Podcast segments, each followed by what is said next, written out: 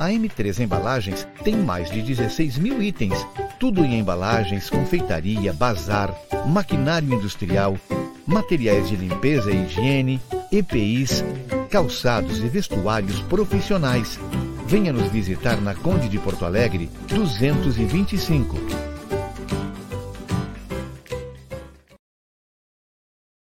Nesse ano, nossa corretora comemora 18 anos. Um caminho traçado com muito amor e dedicação.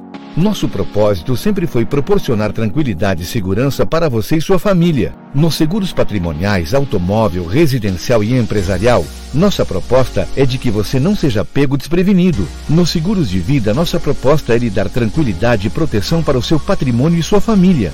Trace seus planos, escolha seu caminho e a segurança deixe conosco.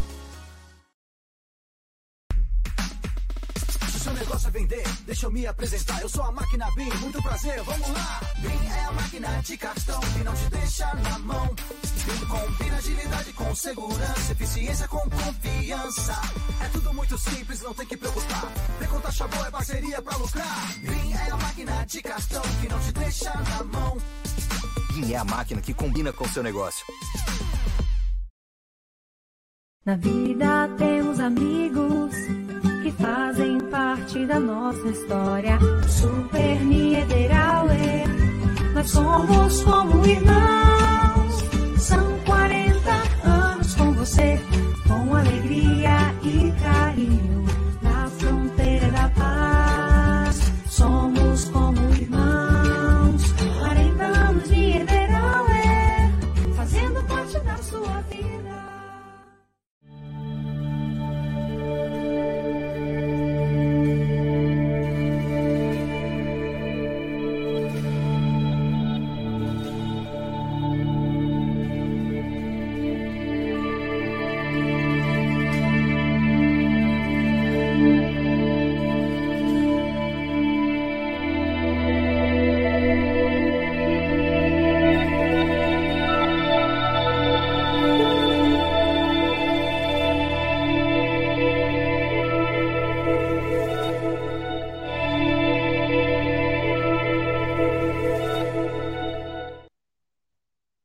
Olá, gente, tá tudo certo? Chegamos. Noite fria, mais uma, né? Mais uma noite fria em Santana do Livramento. Tem quase inverno, outono com cara de inverno. Hoje nem tanto, pouco menos que ontem. Tá todo mundo aí já com seu chimarrão a postos. João Vitor Montoli, Murilo Alves também. E algumas coisas importantes desta terça-feira, 1 de junho. Primeiro, um abraço a todos os nossos colegas de imprensa, todos eles. Falada, escrita, televisionada, palpitada, pitacada, enfim, a todos aqueles que se consideram imprensa. Um abraço para a terra. Oferecimento de Alfa e Ômega Pagamentos, agente autorizado das maquininhas BIM, Santana do Livramento e região, uma solução para os empreendedores. É só acessar www.alfaomegapagamentos.com.br Manda um WhatsApp ali para o Ricardo, no 99207-4005. Aliás, um abraço para ele e uma boa recuperação. Está aí lidando, né? Já já está de volta às ruas. As maquininhas, elas além de receber as principais bandeiras do mercado, tem um atendimento que é dedicado. É só mandar um WhatsApp aí, vocês vão saber o que tem de bom nessa maquininha que é simples, transparente, robusta. Tu recebe no banco que tu preferir. Emagrecimento saudável em Santana do Livramento tem nome, Magras, www.magras.com.br WhatsApp da Magras é o 3244-2185 ou na Avenida Almirante Tamandaré 2541, direto o endereço, para quem quer é, ter saúde, sem, entrar de forma sem perder saúde, né?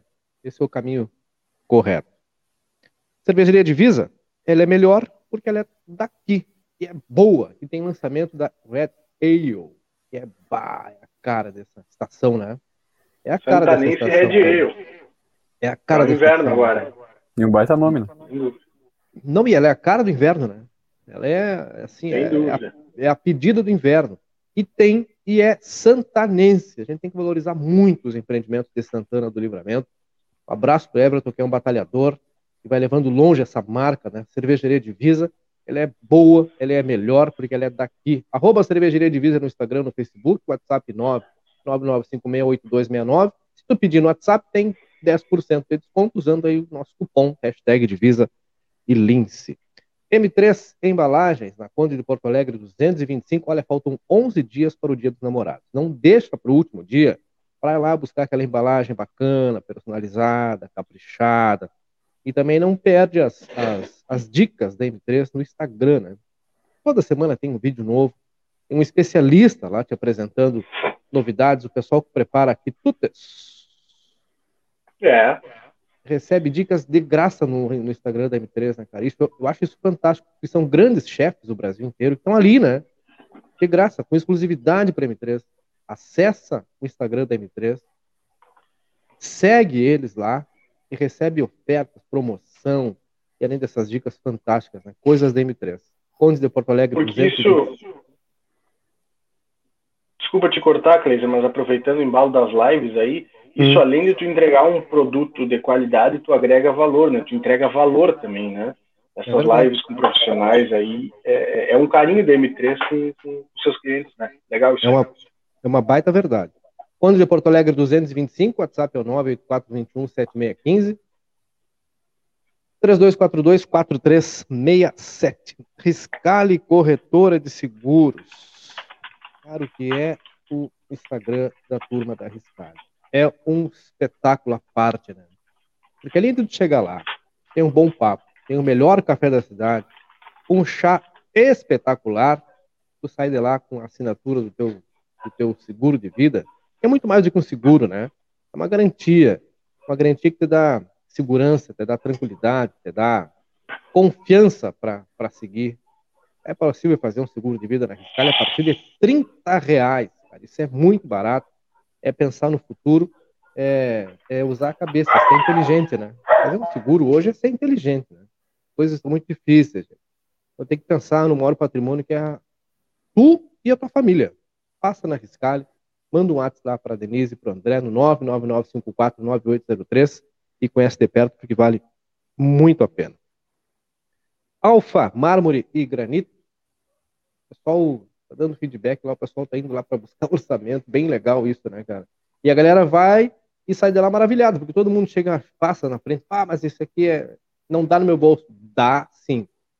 Tem certeza que dá no bolso. Claro que dá no bolso, cara. E ainda tem aquela coisa de deixar tua, tua casa bonita, bacana, né? Com espacinho. Já pensou aquela aquele balcão na cozinha lá com mármore. Como é que chama aquele mármore preto? Sabe o nome, Murilo? Preto São Gabriel, que é, tá na minha lista aí.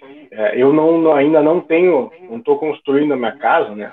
Mas um dia eu vou construir. E com certeza o Preto São Gabriel, o que eu puder colocar, ele vai estar. Tá, não sei se no banheiro, na cozinha, mas é um, uma coisa muito linda. É, é, muito bonito, muito bonito mesmo. E Quem não gosta do preto, eu gosto também. Ah, gosta da, uma cor mais clara, cozinha tem que ser clara, banheiro tem que ser claro. Cara, tem uma infinidade de cores. É, é, é, eu não sei nem como é que eu digo, porque não, não, é, não dá para dizer estampa, porque não é estampa, não dá para dizer desenho, eu acho que é. formações, né? É, porque é São tipos formação, diferentes. Uma formação natural, né? É, pois é, não, não tem nada ali, eles só fazem o tratamento, né? Não tem como é. tu editar, digamos assim, mas são, é, é um trabalho muito bonito feito pelo pessoal da Alfa, Mármore e Granito. A fábrica na Sargento... Lá, né? É, é, A fábrica na Sargento Pedroso, número 100, no Prado, e o, o showroom aqui na Brigadeiro Carabarro, 446. Manda um WhatsApp, 984-34-2014, ou dá uma ligada, né? 3243-2567. A turma que está estressada, a partir de amanhã uma galera vai se estressar com as notícias que vão receber, tem que passar lá na Reiki Espaço Oro, cara. Reiki Espaço Oro Santanense, Terapia é bom, terapia faz bem. Pessoal que está com depressão, insônia, está estressado, precisa dar uma baixada na, na temperatura e no clima, né? Passa lá. E tem promoção, gente. Ali na Daltro Filho 812, ao lado da unidade de saúde, a sessão custa 50 reais. Mas se tu comprar um pacote com quatro sessões, paga 150. Uma sai de graça. Mais um motivo para tu desestressar, né? Já pensou?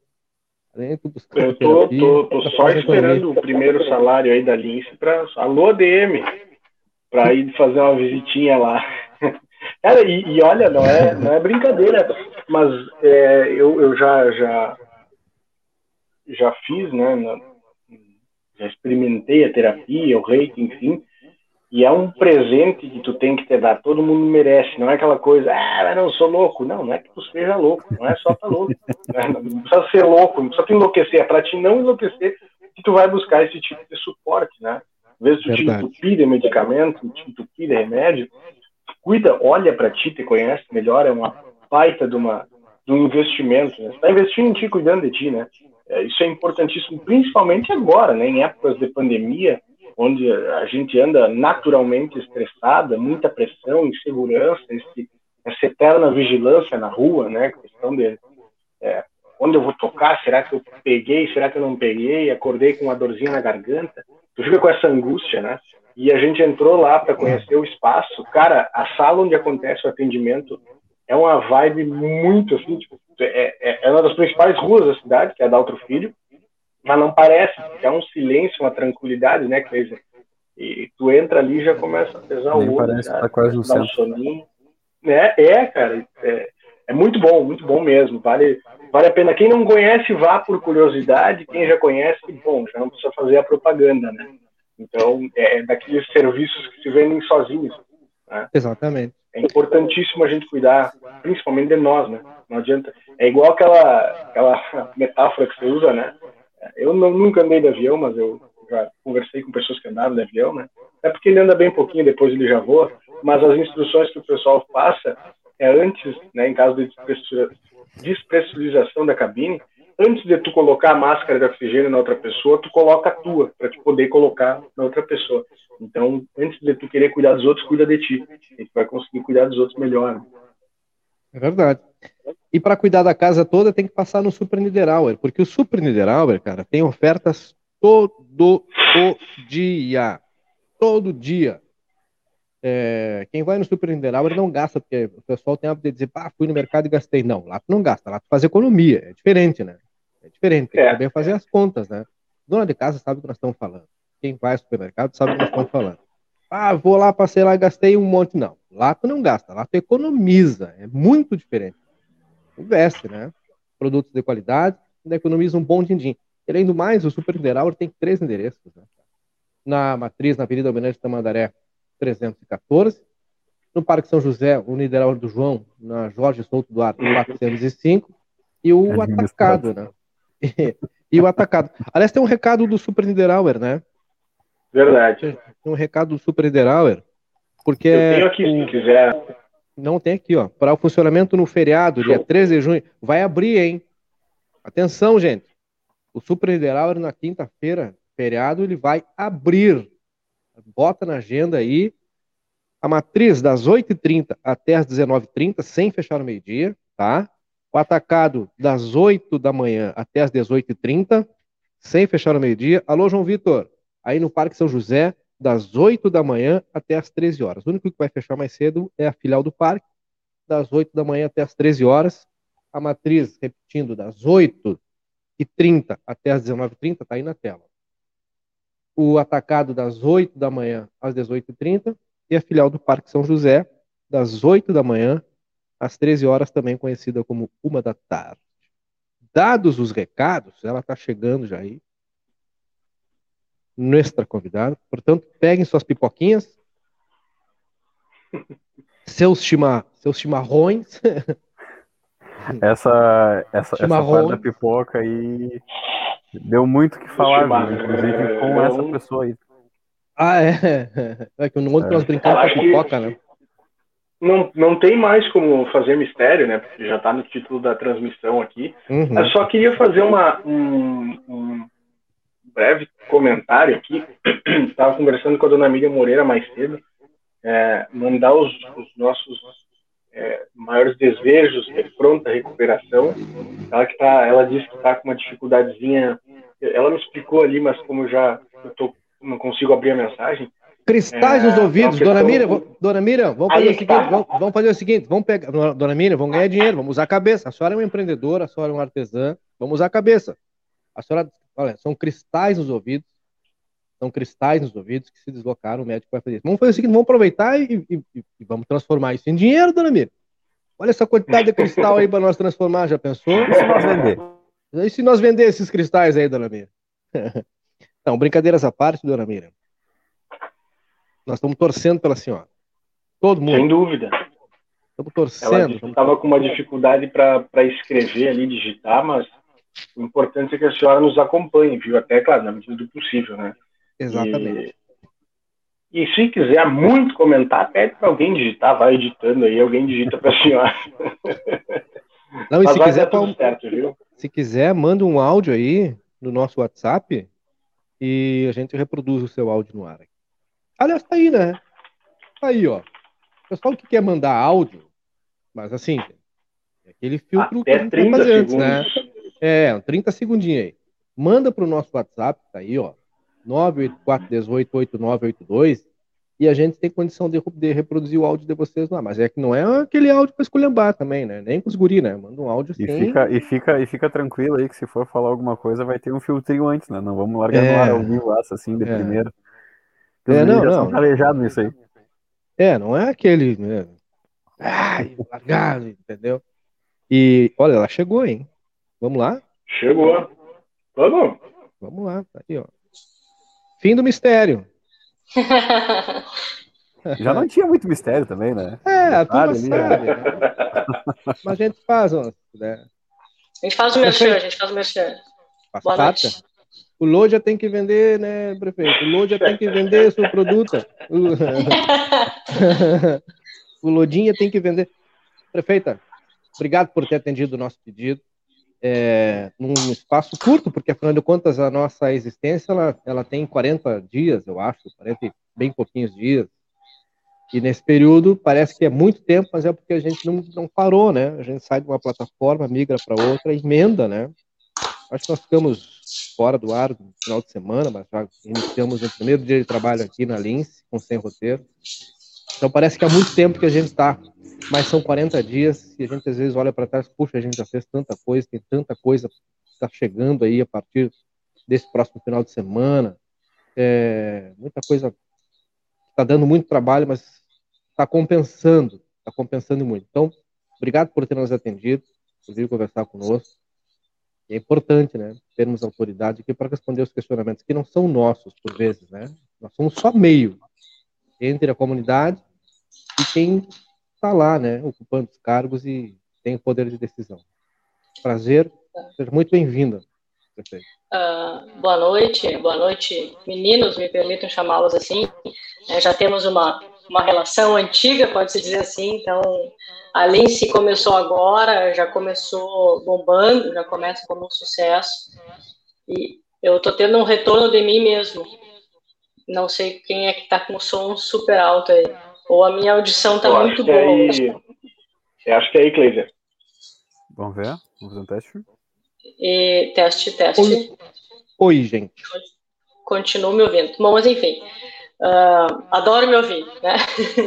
e, mas, mais uma vez, é, é, é um prazer estar aqui, nós já tínhamos tentado em outros momentos, né, mas as agendas não estavam se cruzando, e parabenizar mais uma vez, já conversamos pessoalmente sobre isso, sobre essa iniciativa ah, ousada no mercado ah, bastante bastante disputado, digamos assim, e é sempre um prazer estar aqui conversando, e embora quando vocês falam, né, que não é os questionamentos de vocês, eu não sei nem se, é se vocês acreditam tanto nessa frase assim, porque eu acho que é o questionamento, todos nós temos os nossos questionamentos, né, então vocês não são só meio, vocês também, de certa forma, a gente sempre coloca um quê da gente naquilo que a gente faz, e, e então é um questionamento também de vocês, mas estamos aqui, na medida do possível, à disposição, dentro daquilo que podemos e soubemos responder, é sempre um prazer estar conversando, Infelizmente, né, agora com essa questão da pandemia, tanto quanto distanciados, particularmente, né, eu estou chateada porque não me convidaram para tomar cerveja, não me convidaram para tomar vinho,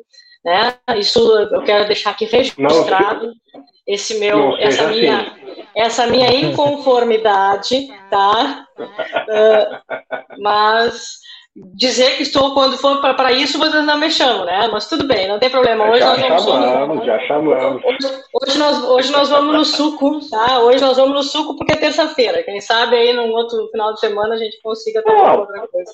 Mas é, eu, eu deixei o recado com o Fernando, um abraço para o Fernando, é, muito competente, já aproveito para fazer o elogio ao vivo aqui, é, ele que, que, que toca lá o que, a questão da comunicação, é, é, um dos meus contatos lá, e é quem me aguenta também, que eu sou mais chato. Você pode perguntar para ele, de certeza sou eu. Mas é, eu deixei para ele, Fernando, o primeiro sábado que a prefeita estiver em livramento e puder, tu já marca, depois tu só me avisa aqui que sábado vai ser que a gente acha. Então a, a ah, gente conta ainda, estamos esperando ainda um, o primeiro sábado vago da senhora tá, para nos tá atender. Tá Tá difícil o sábado. Mas vamos, com certeza vai ter que acontecer um sábado. É que se vocês esqueceram de dizer que tinha que tinha cerveja. Eu teria, eu teria me é. esforçado um pouco mais, eu acho, para achar um sábado. É, e cervejaria divisa, né? Já vamos prestigiar o local aqui. Justamente. Quem vê até pensa que eu bebo horrores, mas tá, vamos lá. Eu acho que o que vale é a parceria mesmo.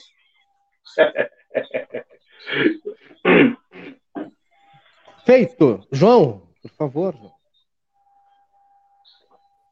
Tá sem som Começamos? Ainda?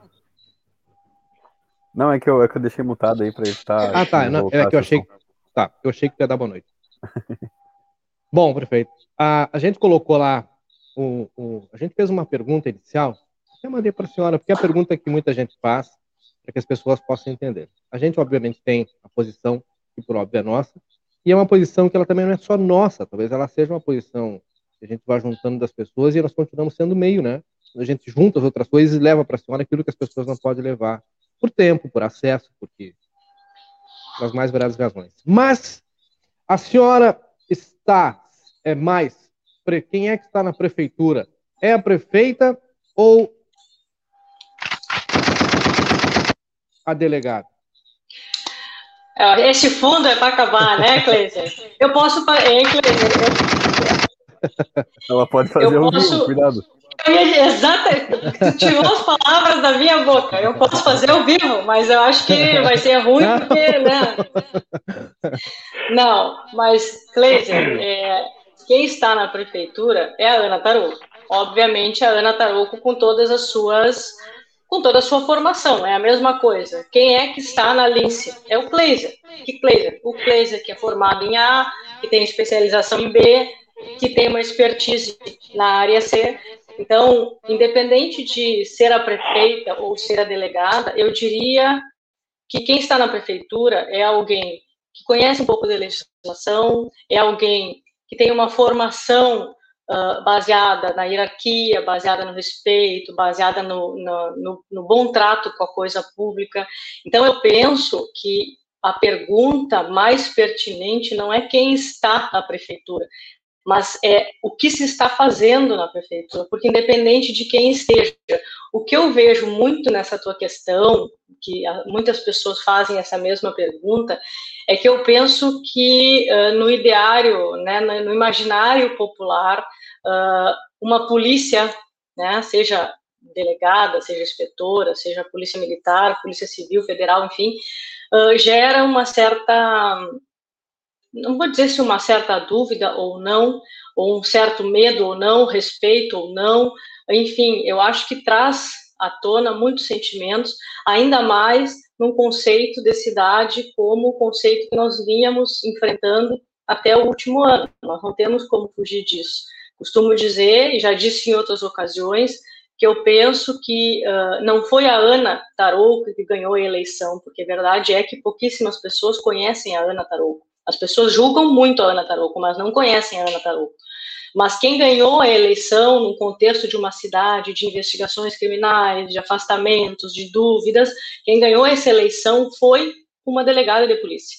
Então, mal ou bem, uh, e não tem como eu me dissociar, eu costumo dizer, eu sou delegada, eu estou prefeita. E, obviamente, que nós juntamos o melhor dos dois mundos dentro da administração pública, porque, Kleiser, tu sabe tanto quanto eu, que a administração pública ela ela requer ainda mais nos dias de hoje com todo esse com todo esse conhecimento que já se tem hoje sobre como é administrar a coisa pública conceitos que obviamente eu já trago da minha formação anterior. Então uh, uh, e não tem como eu me, eu me despir de tudo aquilo que a delegada Ana sempre foi, né, operacional, uh, linha reta, enfim, todo esse conceito que acaba, acabei, obviamente, por razão óbvia, trazendo para a prefeitura, mas não tem como uh, e a gente brinca muitas vezes, não é que depende do cliente, a gente brinca muito na delegacia também, uh, de, não tem essa do, ah, quem é que está? Óbvio que é a prefeita,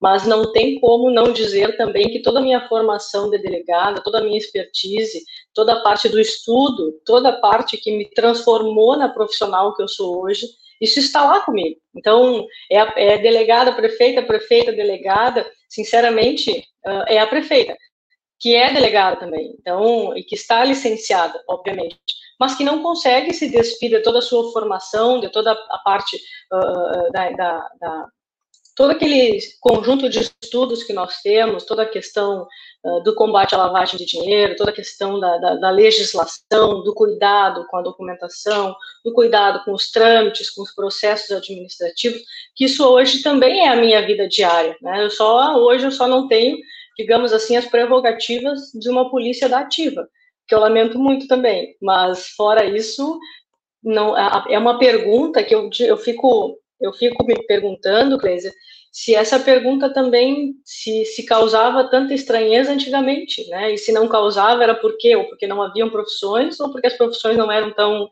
tão não causavam tanto tanto furor no ideário popular. Eu não sei se as pessoas uh, imaginam, as pessoas imaginam muito, não é? Mas na real, no dia a dia do trabalho, que é como vocês aí na Lince, né, que vocês trabalham muito, da mesma forma, eu uh, durante o dia a dia da prefeitura é tão é tão louco o dia da prefeitura que não dá nem tempo de eu me perguntar quem está ali, né? Está ali apenas uma pessoa que quer que essa cidade dê certo. É isso. Agora, se ela é prefeita, se ela é delegada, sim, as duas coisas. Ela está prefeita e é delegada. É um cargo da qual eu não abro, não, não da qual eu não, eu não, eu não precisei, não preciso abrir mão, ele está apenas em stand-by, para que eu possa uh, exercer agora o mistério de prefeitura. Então, não sei se respondi, é que é uma pergunta que eu já, já me fizeram tantas vezes e ao mesmo tempo isso causa em alguns, e aí eu, eu, eu, eu faço uma outra brincadeira, né, é mais ou menos naquela linha do quem não gosta de samba, bom sujeito não é, eu também acho que quem, quem tem algum problema com isso, talvez porque não gosta de polícia. Eu, particularmente, não tenho nenhum problema com polícia, nunca tive. E acho que quem não deve também não teme. Então, talvez para uma cidade é o melhor dos dois mundos: conhecimento, técnica, respeito, hierarquia, prudência e administração pública, por que não? Faço a pergunta porque tinha um ex-secretário que adorava dar voz da prisão para as pessoas, né? Aliás, nem foi secretário, não foi secretário, foi concorreu na eleição passada e, e gostava, tinha por hábito da voz da prisão e, e mandar e, da voz da prisão, inclusive ao vivo, né? Sem ter a prerrogativa de, mas podia, mas, baseado na questão da, da prisão cidadã, que a gente sabe que de exato, fato exato. nunca existiu, né? Na prática, é, que é muito difícil, apesar de, de haver lá essa, essa possibilidade. Mas adorava fazer isso, entendeu? Adorava dar voz, é que, vou mandar tu aprender, vou aprender e tal. É quem não, é quem não, eu digo a, a, tu não precisa te impor pela, pelo poder do poder do, do entre aspas, né, esteja preso.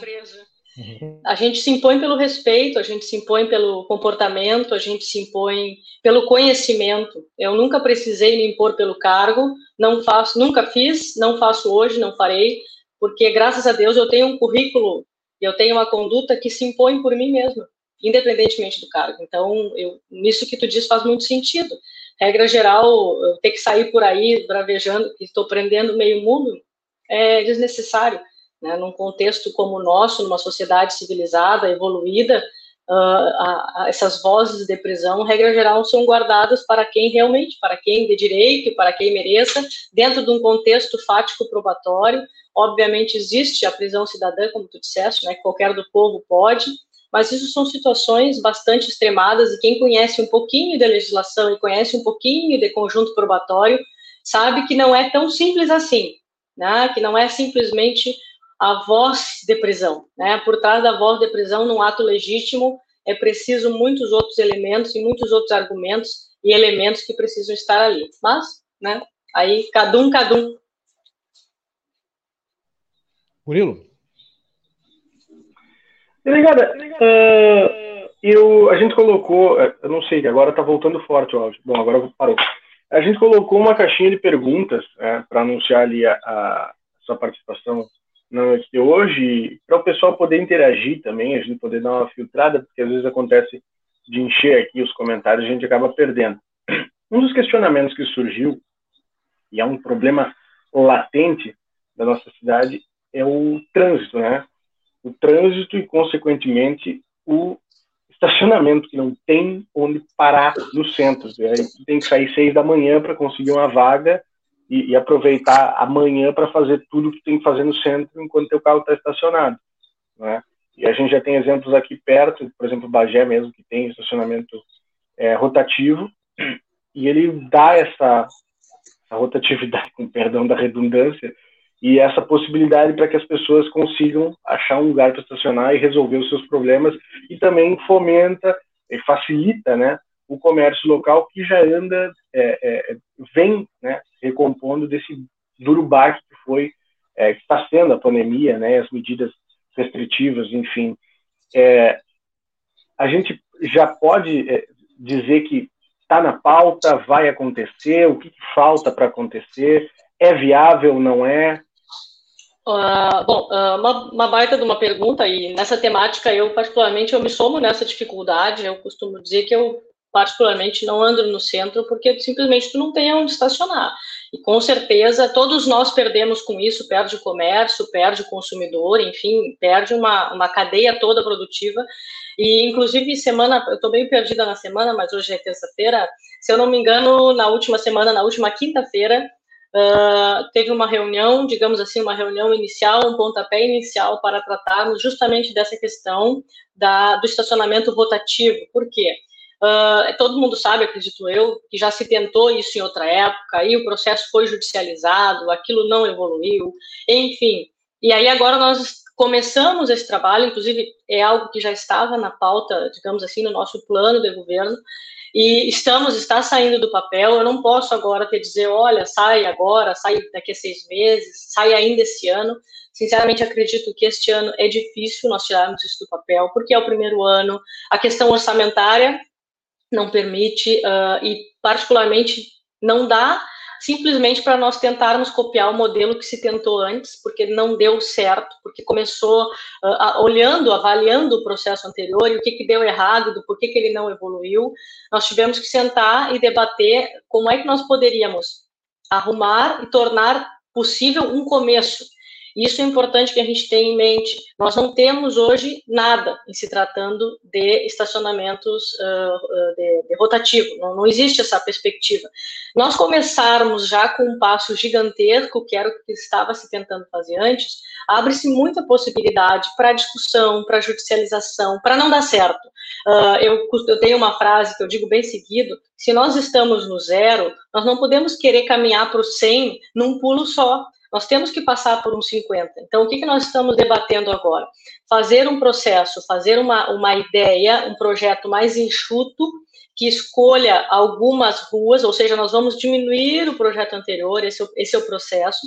Estamos trabalhando para diminuir para que ele se torne viável no começo. E mais, porque aí tu tens, são muitas variantes dentro de um processo como esse muitas empresas interessadas, a possibilidade da judicialização, da impugnação, e aí tudo isso vai atravancando o processo como aconteceu anteriormente. Então, agora, uh, esta segunda, eu conversei com, uh, com, parte da equipe que está tratando dessa questão, e vamos, inclusive, tu citaste Bagé, Bagé é um estudo de caso que nós vamos fazer, nós vamos a Bagé, porque Bagé começou ah, eles implementaram menor, eles implementaram um, um projeto piloto, digamos assim, para chegar no que eles estão hoje.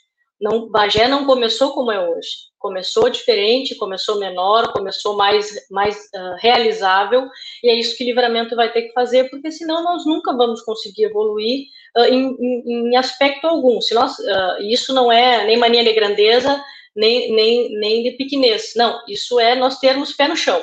Hoje nós não temos como, não temos condições estruturais, não temos condições financeiras de começarmos um projeto gigantesco, ah, com 20 quadras com 20 pontos, não, não dá para ser assim.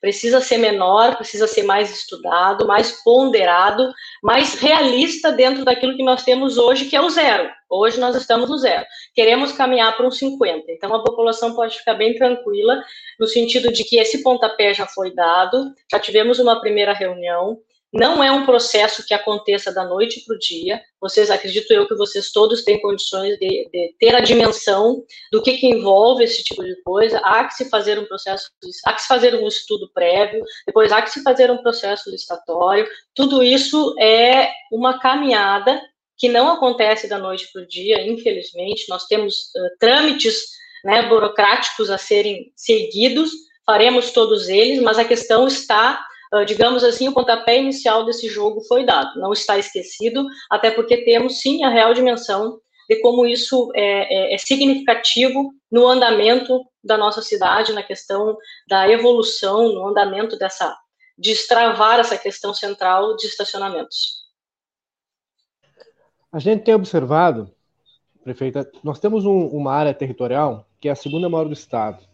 E apenas dessa área, 2% fazem parte do chamado perímetro urbano, e 98% está fora desse perímetro, ou seja, aquilo que é, é muito ocupado, realmente, né, com proximidade, são muito centralizado.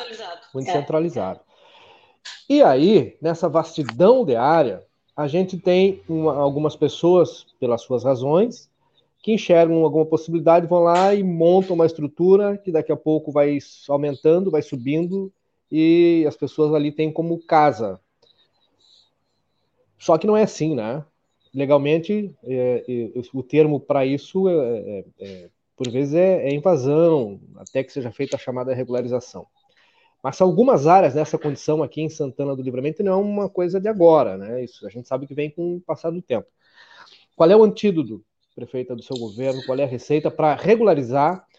A, vai, vai haver um processo de regularização, de remanejamento que possa contemplar essas pessoas, mas não é tirar daquele local e jogar lá a 300 km de distância, né? A, a, o seu governo está pensando nisso? Tem receita para isso, para privilegiar essas pessoas confortavelmente, minimamente? Olha, Cleisa, primeiro assim, posso te responder de duas formas. Uh, orçamentariamente, este ano não temos. Tá, tá, agora, orçamentariamente, este ano não temos né, a previsão orçamentária para essa regularidade fundiária, que é um processo, uh, como tu bem disseste, já de muitos anos, não é uma realidade de agora. Uh, obviamente, em alguns anos, em alguns momentos, em alguns períodos, ela é mais ou menos fomentada, ela é mais ou menos interessante para alguns, né, para alguns interesses, e ela acaba sendo potencializada. Temos, desde o início, logo que assumimos, criamos, na realidade, fomentamos e colocamos pessoal dentro do departamento de, de habitação, para que nós possamos ter, sim, um planejamento de regularidade fundiária minimamente viável. Porque concordo contigo, Cleiser, não adianta nós tirarmos essas pessoas de um lugar e jogarmos num outro sem a menor infraestrutura. Mas fato é que isso também não se faz da noite para o dia. Uh, nós temos, uh, não só pela questão orçamentária, mas até mesmo pela questão uh, de planejamento, nós temos que ver a questão de água, nós temos que ter a questão da rede elétrica, nós temos que, a questão do próprio espaço público, aonde vai ser, aonde vai ser o próprio plano diretor, que é um outro problema, no nosso plano diretor passa agora, estamos refazendo atualizando, digamos assim, fazendo os estudos para atualização, porque ele também precisa de atualização. E, obviamente, que isso, em algumas áreas, nos são mais uh, caras, digamos assim, que são áreas das quais o município não pode uh, dispor para esse tipo de situação e também não pode compor outras questões, né? E aí podemos falar do Batuva, que é um ponto turístico, um local que o município gastou uma pequena fortuna para se apropriar dele. Nós não podemos agora simplesmente uh, uh, fecharmos os olhos para eventuais invasões, como se nada estivesse acontecendo. O Batuva existe um plano, existe um projeto para o Batuva. Então, por isso que alguns lugares são mais, uh, são menos acessíveis a esse tipo de situação.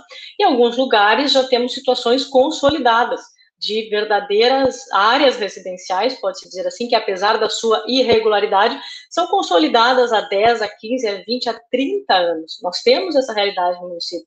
Então, obviamente que se houver a possibilidade da regularização, da, da, vamos caminhar para isso. se houver, não queremos uh, essas questões consolidadas, penso eu e acredito que quem está comigo pensa da mesma forma, são questões já consolidadas. Nós temos agora o passo do ficar ou não ficar já, se, já, já foi suplantado. Agora nós temos que ver como é que nós regularizamos isso para que essas pessoas tenham segurança jurídica e, ao mesmo tempo, para que o próprio município também tenha sua arrecadação, porque a verdade é que muitas pessoas hoje que estão na irregularidade nos procuram buscando a regularidade, até mesmo para que o município também possa ser um, um beneficiário da regularização, até mesmo pela questão da arrecadação. Então, uh, existe esse projeto, já, já é tratado, mas, Kleiser, saiba da quantidade de casos que nós temos de irregularidade fundiária. Então, o estudo da regularização destas áreas, ao mesmo tempo em que somos atropelados por questões que não podemos, nós não podemos, e aí as pessoas, muitas vezes, as pessoas não entendem por que, que no município se levanta contra casos novos, né, de invasões novas. Porque, primeiro, nós somos obrigados a fazer. O próprio Ministério Público, de certa forma, ele nos cobra uma postura enquanto município em relação a essas questões, porque as invasões, como tu bem disseste, nós não temos como uh, fechar os olhos para ela. São atos, concordemos ou não, fora as nossas questões pessoais, concordemos ou não, são atos ilegais e que precisam ser combatidos. Bom, podemos viabilizar um outro local? Isso é possível, mas qual a possibilidade disso num, num ano em que o orçamento não é dessa gestão, num ano que não há previsão orçamentária, mas ainda assim somos compelidos a fazer frente a esse tipo de movimento. Então, e, e dentro, e obviamente que dentro desses movimentos existe também, pouquíssimos, mas existem, uh, situações em que nós temos elementos, situações em que as pessoas elas não estão invadindo para a sua própria residência. Existe um comércio por trás desses locais. E isso também é outro crime. Então, é uma soma de fatores que compelem o município a atuar, a fazer o seu papel, e ao mesmo tempo, na contrapartida, estamos debruçados sobre a questão de como podemos viabilizar uh, uh, regularização fundiária para quem realmente precise, para quem seja, para quem preencha realmente os requisitos das necessidades. Então, isso tudo é um estudo macro, Kleiser, que tu não consegue fazer isso em, em, em, pouco tempo. Muito menos sem recurso, muito menos em meio a uma pandemia, em que, obviamente, a nossa capacidade arrecadatória, ela, a nossa arrecadação cai, a realidade do município, acho que todo mundo conhece. Então, sim, existe, o departamento está atuante, o departamento está fazendo os seus estudos, mas, ao mesmo tempo, também não podemos ficar inertes a esse tipo de situação. Temos que tomar alguma atitude, de fato, estamos tomando. Prefeita, eu, eu tenho um questionamento até novo, digamos assim, porque hoje foi, é, foi feito o decreto, né, reajustando o valor da passagem de ônibus, né, da passagem do transporte coletivo aqui de livramento. É, já havia acontecido no início do ano, né, no fim do ano passado, início do ano, é, com um valor, se não me engano, de R$ reais com 20, não, 13,50, e depois reduziu para 20, alguma coisa assim, é, e agora, novamente, agora 13,30, né, é, o que, que justifica é, para a senhora né, esse, esse reajuste e para aqueles usuários, né? Eu, como já fui usuário há bastante tempo, uh, a principal reclamação, pelo que a gente acompanhou pelas redes sociais, é a questão da qualidade dos ônibus, né? Se existe alguma, alguma possível mudança com esse reajuste. Olha, vou te dizer que assim, eu, podia, eu poderia resumir todo esse processo da, da tarifa como uma absoluta esclerose legislativa. Né? Nós começamos o ano com 13,50, uh, chamamos as empresas e conversamos, estava tudo tranquilo. Quando a gente viu, fomos pegos de surpresa por um entendimento, voltou para três reais. As empresas, elas, desde o início, o cálculo uh, que foi apresentado, a tarifa hoje, se fosse fazer frente a todas as, a todos os custos, até porque tudo, absolutamente tudo nesta pandemia subiu, e eu nem estou falando só de óleo diesel, eu estou falando de peças, estou falando de pneus, estou, enfim, estou falando de toda uma cadeia que sustenta a manutenção dos ônibus, por exemplo.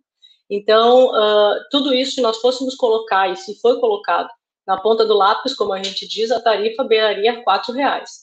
Então, tanto é que lá, quando se criou a tarifa dos 13,50, já se falava numa tarifa de 13,80. Então, isso tudo fruto de muita conversa, de muito diálogo, mas, obviamente, só retornamos ao status quo que estávamos no início do ano, que era 13,20, agora com um reajuste na real de 10 centavos, pelo, porque né, ao longo desse período tudo só aumentou, e, obviamente, corríamos e corremos o risco da cessação dos serviços por absoluta incapacidade das empresas manterem a prestação do serviço, não só pela questão dos custos do serviço, mas até mesmo por algo que a gente não fala, que a gente muitas vezes não debate, mas que é a questão das gratuidades, que isso é um peso considerável dentro das empresas. Hoje não é suportado por ninguém, é suportado apenas pelas empresas. Então tudo isso acaba que gera um impacto que foi absolutamente necessário. Obviamente, como usuário, nós lamentamos, mas ao mesmo tempo tivemos que sopesar Podemos lamentar, podemos. Hasta, obviamente, as empresas queriam um preço bem maior. Não foi uma negociação fácil, foi uma negociação, uh, a segunda negociação, né? Porque já tínhamos feito uma no início do ano. Fomos uh, compelidos a fazer novamente a negociação, até que se possa, e já tramita também, antes que tu me pergunte, até que se possa dar o start no processo da licitação do transporte coletivo, que há os céticos que acreditam que isso não vai acontecer, mas como eu já estou acostumada com ceticismo e ao mesmo tempo contrariar as expectativas, eu diria que é algo que sim está tramitando. Esse sim, um processo talvez um dos mais complexos, porque envolve todo um estudo tarifário, envolve todo um estudo viário, porque é uma mudança de é uma mudança total de, de, de de paradigmas de prestação de serviço do transporte público. Esse sim um pouco mais demorado, infelizmente, mas sim ele já está sendo tratado a todo vapor, pode-se dizer assim. Mas e até lá que se chegue, nós, até que se consiga chegar a este panorama, talvez ideal de uma licitação, de uma empresa uh, aí com uma tarifa que obviamente não vai ficar em três reais, porque é algo que nós precisamos pensar desde agora. Eu acredito que todos vocês uh, uh, saibam que um ônibus novo, ar-condicionado, acessibilidade, enfim, todo, todos aqueles requisitos que nós queremos e merecemos, isso com as gratuidades, isso não vai custar três reais, Perfeito. vai custar mais. Então, é, é um enfrentamento complicado que tem que ser feito. Infelizmente, não, nós não tínhamos como sonegar essa, esse aumento, nós não tínhamos como ignorar isso, sob pena de nós não termos a prestação do serviço, porque realmente é absolutamente impossível a manutenção do serviço com uma tarifa de R$ reais no momento pandêmico, com tudo aumentando, óleo diesel aumentando todos os dias. Agora, um embora, em, embora, embora a senhora considere que isso é valor justo e do ponto de vista é, do, do, empresário, do proprietário, é, quem somos nós para discutir a planilha de custos deles, né? Levando em consideração o valor do diesel, o valor do pneu, a, o, o, a folha de pagamento, é, etc. e tal. Mas o usuário ele não tem absolutamente nada a ver com isso. E o usuário quer a contrapartida. Talvez o usuário aceite pagar os R$ 3,10, 20, 30, 50, talvez ele aceite pagar R$ 8,00 a tarifa, mas ele quer a contrapartida. E o usuário, ele vê por vezes as negociações, elas acabam indo e voltando, agora sobe para 13,30, mas qual é a contrapartida prometida para o usuário? Porque, ao que parece, a tarifa vai aos 13,30 para que se possa manter o serviço, como a senhora bem disse, sob pena de, de, de que ele pudesse cessar temporariamente. Ok, o usuário vai aceitar pagar os 13,30 porque ele não vai ter outra alternativa. Mas qual é a contrapartida prometida pelas empresas ao município para ser entregue aos usuários? Os mesmos ônibus que por vezes param, que o usuário precisa esperar é, para pegar um outro veículo, porque ele chega atrasado no trabalho. É, é, a parada de ônibus que não existe, ele tem que esperar lá no sol, na chuva, no inverno, no frio, na geada, quem sai de manhã casa cedo. Porque me parece que ao usuário, a contrapartida ela praticamente não existe, né? Apenas o levar de um ponto a outro. E só. Ficou acertado alguma contrapartida? Na realidade, Cleiser, essa a questão da contrapartida não é bem uma contrapartida, é simplesmente o cumprimento das cláusulas contratuais, né? Existe um é, contrato é, que rege, cumprem, né? existe, existe um contrato que rege essas relações, né? E ao mesmo tempo, no descumprimento e na denúncia dos descumprimentos, todas, as, todas as informações são verificadas, checadas, e obviamente fico, entrou na mesa de discussão, como eu digo, a questão das condições dos ônibus, a, sobretudo essa questão do, do, das condições que estraga, fica um tempão esperando, aquele ônibus não vem, tudo isso foi trazido para a mesa, uma das razões foi essa questão tarifária, então a gente, digamos assim, ficou não posso dizer acertado, porque isso já tem previsão contratual. Então, e o contrato ele permanece íntegro, não, não houve alteração contratual, houve apenas uma mudança de tarifa, não é? Que não havia reajuste nos últimos três anos, se não me falha a memória. Há três anos não se tinha um reajuste, isso talvez seja um outro problema que também foi trazido, porque na medida em que tu passa três anos sem um reajuste, é óbvio que quando tu vai reajustar, o reajuste que poderia ser de 10 centavos é de 30 centavos, 40, 50, 60, um real. Então, isso tudo é uma, é uma isso tudo foi uma grande, porque a Kleiser, tu deve imaginar, agora nesse início de governo, todos os problemas do transporte coletivo eles vieram para a mesa ao mesmo tempo. Nós tínhamos que tratar de tarifa, mas acabou se tratando de absolutamente tudo, uma coisa atropelando a outra, ah, porque há três anos eu não isso, ah, porque as gratuidades aquilo, ah, porque os 60 anos aquilo, e eu tentando dizer, não, senhores, só um pouquinho, um problema por vez, nós temos que resolver a questão tarifária, vocês querem quatro reais, queriam quatro e vinte, só para vocês terem uma ideia. Aí eu digo, não, só um pouquinho, aí não é por aí, né, apesar, como tu disseste, apesar do cálculo poder chegar em 4,20, 4,30, nós temos que ter o olhar também do usuário que tem o seu salário há muito tempo sem um reajuste, que tem o seu, seu, o seu dia a dia movido pela questão uh, do transporte público. Então, é uma, digamos assim, uma, uma um balanço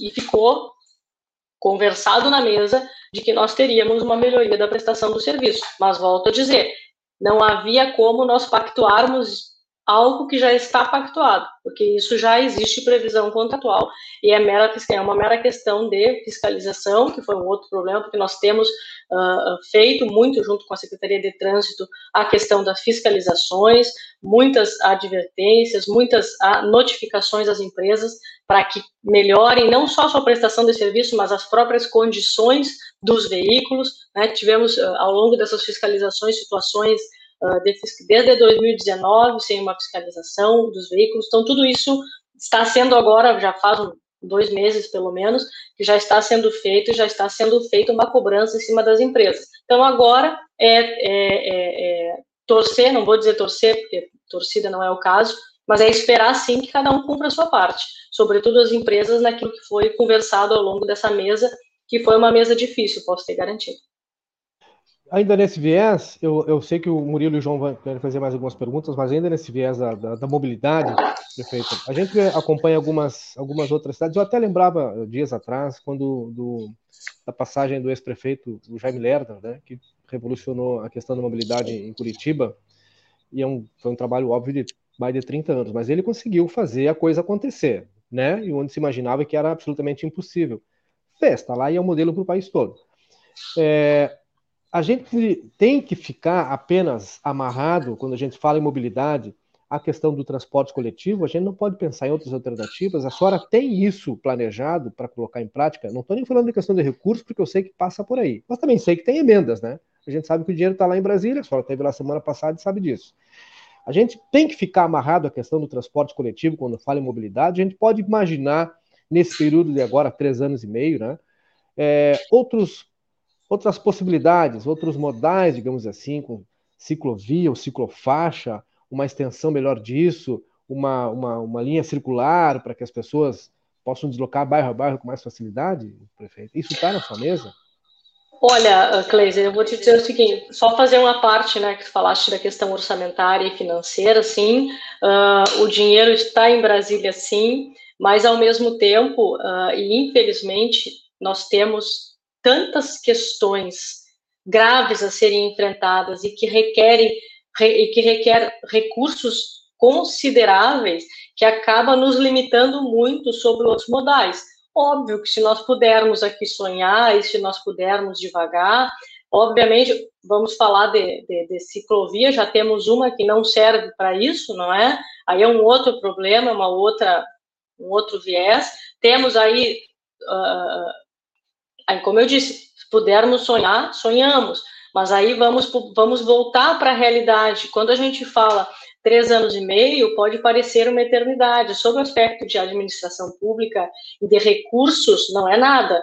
Porque se formos parar para pensar, só para te ter um exemplo, só para te dar um, uma, uma pincelada, uh, não é a pergunta, mas de certa forma vai ao encontro da tua pergunta, uh, só na questão do PAC 2, só para que nós possamos tirar o PAC 2 do papel, considerando os 10 anos que ele está parado, só esses 10 anos de parado vai custar ao município uma contrapartida de um milhão e meio de reais. E aí tu, aí tu me pergunta assim, tem esse recurso? Não, não tem. Hoje nós não temos esse recurso. Vamos ter que trabalhar por ele. E aí, se nós formos falar de PAC, eu considero que saneamento básico é mais importante que uma ciclovia. Porque aí é uma questão de prioridades. As duas são importantes, mas entre saneamento básico, que é dignidade para as pessoas de uma ciclovia, eu sou obrigada a pensar primeiro no saneamento.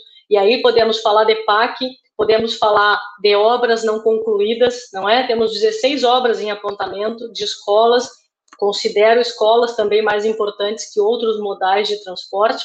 Então, e aí quando volto a dizer, se formos falar de administração pública durante 20 anos, conseguiremos fazer. Agora estamos falando de três anos e meio, aí nós precisamos trabalhar com prioridades, porque Brasília, claro que tem recursos, mas aí vamos falar também de uma outra questão. Por exemplo, só para dar um exemplo, Ferradura dos Vinhedos.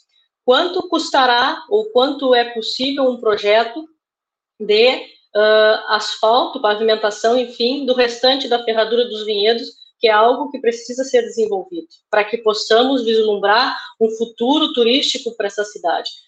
Estamos falando aí de uma obra, talvez de 6, 7, 8 milhões de reais. Tudo isso é recurso que não está aqui no município, está lá em Brasília. Então, nós precisamos, Kleiser, e eu costumo dizer talvez um dos meus grandes defeitos e ao mesmo tempo uma das minhas grandes qualidades. Eu sou muito pé no chão. Eu não consigo sonhar sem manter os meus pés no chão. Então, é claro que outros modais estão nos nossos sonhos de consumo, algumas coisas mais simples de serem feitas, como, né, uma delas tu já citou, talvez um, um incremento, uma implementação a, a, real uso para a atividade fim e não para estacionamento de carro e de revenda de carro, enfim, né, são detalhes, mas nós temos hoje que trabalhar com outras prioridades, que são prioridades que custam muitos recursos e que são recursos que é o que nós estamos fazendo em Brasília, buscando essas atacar primeiro essas nossas necessidades, que são necessidades para a administração consideradas neste momento mais essenciais. Não sei se respondi a tua pergunta, mas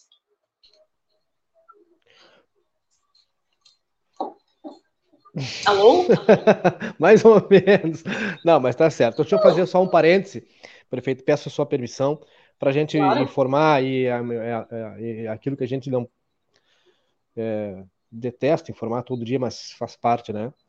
O, a informação de que chegamos a, a 149 óbitos no município. Falecimento hoje, um homem de 54 anos que estava uh, na CTI da Prontomed. E chegamos a 149 óbitos no município nesta, nesta terça-feira. Até me falhou o dia aqui, porque assim, Cleiser, só, só, só aproveitando esse momento, eu acho que é um momento para isso, né? É um momento que para fazer um chamamento, né? Eu sempre que tenho a oportunidade eu falo a mesma coisa, fazer um chamamento para a população. Não é as nossas nós já visualizamos um incremento desta curva, uma ascendência da curva.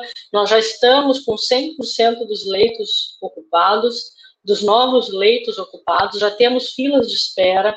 Então, assim, eu acho que é o momento, Cleiser, da, da e, e, por mais que a gente diga que ninguém mais aguenta, né, nós precisamos ter um fôlego a mais agora.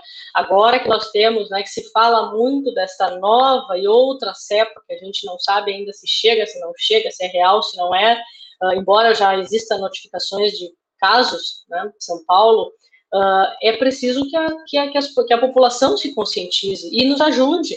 A missão é inglória e é dificílima, não existe recurso uh, nenhum recurso do mundo consegue fazer frente a uma demanda deste tamanho. Então, a única coisa que pode fazer frente a essa demanda é a conscientização. Então, quem pode, por favor, que fique em casa.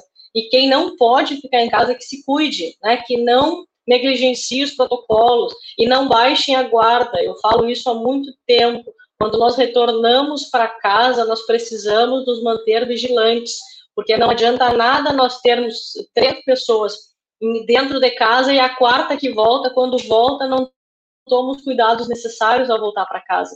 É fundamental esses cuidados. Nós não podemos baixar a guarda quando estamos chegando em casa, porque muitos desses dentro, quer pela, por alguém que saiu, por alguém que precisou, vamos redobrar os cuidados no retorno para casa, né? Quer na questão da higienização, quer na questão da roupa, enfim, uh, não há, uh, tudo ajuda, nada atrapalha. Então, se, vamos pecar pelo excesso. Esse é o momento de pecar pelo excesso. Murilo, João. Prefeita, é, saindo do tema saúde, é, eu fiz uma lista aqui com tópicos que eu gostaria de abordar com a senhora, mas óbvio que a gente não tem. Só uma listinha, tempo, só uma listinha, uma pequena listinha. É, eu vou mostrar aqui para não dizer que Murilo é conversador, mas é que. Bárbaro! Já tem que vir mais vezes. Mas eu vou, para otimizar. Não, vamos, na próxima vamos, só se tiver cerveja, senão não vou. vamos para a parte que está ligada aí também ao, ao transporte público rotativo, estacionamento rotativo, que é, é, são as ruas, né? A, a, infraestrutura do município, um problema que não é dessa gestão, um problema que também não é só da gestão passada, é um problema que, uh, a gente pode dizer, praticamente crônico aqui na cidade, né? E com o passar do tempo, a situação vai deteriorando em novos pontos. Então, é meio que são cuidados paliativos que, que, que a administração do município vai fazendo, vai tapando um buraco aqui, outro ali, mas uh, eu acho que essas operações, embora elas resolvam momentaneamente, elas não terminam com um problema, não é? E aí não é uma crítica para quem está fazendo esse trabalho, né? O pessoal da Secretaria de Obras, mas é enxugar gelo, né? Eu, eu, eu queria saber como que vai se, se resolver isso, quando eu vejo que a senhora tem é, um trânsito bastante importante na, na, em Brasília, onde as decisões são tomadas, onde o dinheiro está. A senhora recentemente se encontrou uh, com o presidente, teve também com o ministro-chefe da, da Secretaria-Geral da Presidência, o Onyx Lorenzoni. É, existe a possibilidade da gente poder contar com recursos federais, com um apoio do, é, do governo federal, né, para a gente re resolver essa situação? Veja bem, eu pergunto porque eu vejo aqui do lado, e eu uso Bagé como exemplo, é, porque o, a gente está vendo que o Exército apoiou, está apoiando na questão da construção da barragem, né? que também é outro problema da cidade de Bagé, que era latente, crônico, a falta de água também. Eu já morei lá, já passei para o racionamento, sei que é horrível, e, e existe, existe essa possibilidade da gente também poder contar daqui a pouco com recursos federais e também com o Exército para solucionar esse problema? É viável? Uh, bom, uh, com relação à barragem, são só 50 anos de espera dos bagenses, né? Eu sei bem também o quanto tempo levou essa barragem. Então, é um, é um sonho antigo que se realiza. Né? Parabéns para a Bagé, que ao longo dos anos uh, se organizou politicamente, que ao longo dos anos garantiu representatividade em todas as esferas, talvez isso fique de, de reflexão ao santanense, talvez esteja na hora do santanense se unir em torno de um objetivo comum, que é escolher seus representantes locais. Nós somos de 100% hoje dependentes de representantes de outras, de outras localidades, e isso é, por mais que a gente não queira falar, senhores, isso é a mais pura verdade. Nós não termos um representante uh, nível de Estado, nível federal, daqui da nossa cidade, ou pelo menos assim, de um pouquinho mais de perto, isso torna o meu, a minha missão um pouco mais difícil, porque eu já tá aí, tu tens que fazer toda uma volta para ter essa questão, e tu tá, e tu tem uma voz, nós somos uma voz sozinha, nós não temos um coro buscando isso aí, mas conversei, sobretudo com o Onix, que a gente tem uma, uma conversa, uh, é já foi, foi tratado sobre isso, inclusive, uma, sempre é um questionamento, não só aqui, mas fora daqui, a questão da usina, não é? Porque todo mundo diz assim, sim, vocês têm uma usina, e aí tu fica com aquela cara de tacho, né? Sim, nós temos um elefante branco que não funciona, tá de, de, depenado aqui e dali, vai custar, aqui isso é um orçamento que nós ainda não conseguimos alcançar, quanto custaria, fora, isso estou falando só da manutenção da usina, não estou falando da matéria-prima, que inclusive estudamos a possibilidade de um consórcio de municípios, porque talvez seja a forma como ela se torna viável. Já fomos procurados por outros municípios aqui do entorno com interesse na nossa usina para que nós possamos produzir uh, em larga escala, e isso nos daria, nos digamos assim, nos alavancaria enquanto uh, pavimentação, enquanto a melhoria de todo esse, de todo esse fluxo, mas volto a dizer, é algo que é conversado, mas não é algo que aconteça da noite para o dia. Então, infelizmente, acaba que essas operações uh, tapa-buracos, que são, concordo contigo, elas são uh, enxugar gelo, mas é, é o que se pode fazer neste contexto atual, não é? Nesse contexto de, de, de, de recursos que tu, o município não consegue produzir e tem que buscar fora, lembrando e levando em consideração, e me permitam aqui ser absolutamente transparente, como sempre fui. Uh, a verdade é que não é só livramento que está buscando dinheiro, né? A verdade é que praticamente todos os municípios estão iniciando suas gestões, alguns reiniciando, outros começando do, do, zero, e todo mundo está buscando recurso. Estamos nas portas de uma campanha eleitoral, não é? Então, de certa forma, uh, uh, não pode se 20 milhões e aportar numa cidade. O que, que tu faz? Tu, tu parcela isso em 40 cidades e dá um pouquinho para cada uma. Senhores, isso é a vida real acontecendo ali fora. Então, de certa forma, a gente acaba sendo um pouco prejudicado, porque as nossas demandas, como eu já disse, se nós somarmos aqui, eu já falei, olha, eu já falei um milhão e meio do PAC, pavimentação, 10 milhões da ferradura, se formos fazer um, um, um trabalho uh, considerável dentro da cidade. Estamos falando aí, não vou falar nem do conceito da usina, né? Vou falar só se nós fôssemos fazer isso fora, digamos, numa terceirização, numa licitação. Estamos falando aí da margem de 3, 4, 5 milhões de reais. Então, só aí eu já falei de muito investimento, de grosso investimento, num momento em que nós estamos em plena pandemia, num momento em que os recursos e as forças são direcionadas praticamente à saúde e quase que essencialmente para a saúde. Então, assim, foi conversado? Foi. Existe a possibilidade? Bom, aí é um diálogo que vai ter que evoluir um pouco mais, vai ter que ser trabalhado um pouco mais, vai ter que, e aí naquilo que eu falei antes para o Kleiser, aí é uma questão de se não temos dinheiro para tudo e não temos nesse momento, acabamos tendo que trabalhar com prioridades. E, infelizmente ou felizmente, neste momento, a saúde acaba sendo o grande, o grande receptador do grosso do dinheiro, do grosso dos esforços, para que a gente consiga, no primeiro momento, fazer frente à saúde, para depois a gente uh, pensar em outros aspectos. Perfeito, a senhora fala da questão de representatividade, e, e, não é um assunto novo, não é uma pauta recente, não é novidade, né? Essa, essa pauta não é novidade. Todo ano são sete, oito na última é, eleição, concorrendo a uma, uma, uma, vaga na Assembleia, não lembro se eram sete ou oito postulantes. O resultado foi o lógico, né? Nenhum deles acabou se elegendo. Mas boa parte daqueles que conseguem chegar à Assembleia Legislativa do Estado, eles têm votos aqui em Santana do Livramento, e alguns têm muito voto. Alguns aqui uhum, conseguem ter votação maior do que os eleitos para a Câmara Municipal de Vereadores. Isso é significativo. A senhora está preparada para uh, perder alguém muito próximo do seu gabinete para uma disputa à Assembleia Legislativa do Estado, isso isso está na pauta. A senhora também está preparada para isso? O seu nome faz parte dessa lista? Ou a senhora está comprometida em encerrar o seu mandato no final dos quatro anos? Cleiser, eu já disse isso, acho que pelo menos umas dez vezes nas últimas duas semanas. Eu, meu compromisso é com esta cidade. Farei quatro anos em Santana do Livramento, que foi aquilo para qual fui eleita. Esse é o meu compromisso, tá? Isso eu não abro mão. Com relação a perder pessoas próximas, eu costumo dizer que se for para o bem desta cidade, eu tenho pena desta pessoa, porque você é a pessoa mais chata lá, ligando e indo lá todos os dias buscando recursos. Ou viabilizando recursos, né? Porque nem tudo é recursos, às vezes, nem tudo passa por dinheiro.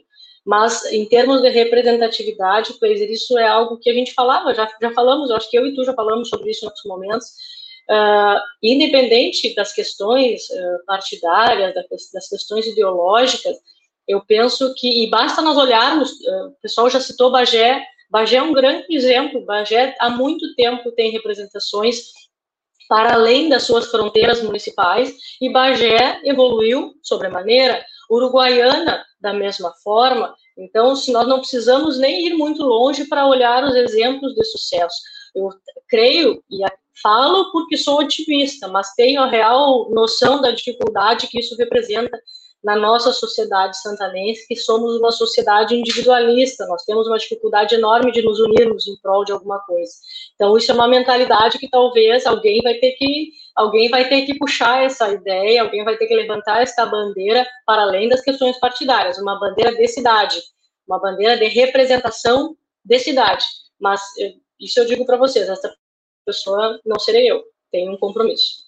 Se a, a, e na eventualidade de a, haver um consenso em torno de um nome é, que é, não pense da mesmo modo que a senhora, ou tenha uma ideologia completamente diferente e, e completamente oposta, havendo a possibilidade da, da convergência em torno de um único nome, a prefeita apoiaria, mesmo tendo ideias distintas ideologicamente, prefeito, posições contrárias? Como a senhora fala, Na pelo reali... bem maior em prol de Santana do Livramento? É, como eu digo, vai depender se, essa, se, essa, se esse nome vai convergir para a cidade, porque estamos falando, quem estivermos falando, regra geral, a convergência é muito individual, ou ela é muito só para os seus meia dúzia. Então, essa, essa talvez seja a grande questão, escolher uma pessoa que transcenda que transcenda as suas ideologias, que transcenda as suas barreiras, mas eu não teria nenhum problema de apoiar, desde que eu sinta verdade nesta pessoa, desde que esta pessoa me apresente, digamos assim, uma, um projeto de cidade, não um projeto de partido ou um projeto de ideologia, um projeto de cidade, porque não adianta nada também elegermos uma pessoa que depois, digamos eu aqui, essa pessoa lá, nós não consigamos sequer uh, ter os mesmos, os mesmos, as mesmas visões de cidade. Aí aí talvez não nos ajude muito, ou pelo menos é que isso, isso para mim, Cleisa, eu penso que é algo que em alguns lugares já se desenvolve muito melhor do que aqui, não é? Essas questões, essa transcendência, né? Quem fala muito de transcender é a Leda, diretora da Santa Casa, e ela faz uma fala muito própria quando ela diz isso, né? Nós todos estamos, de certa forma,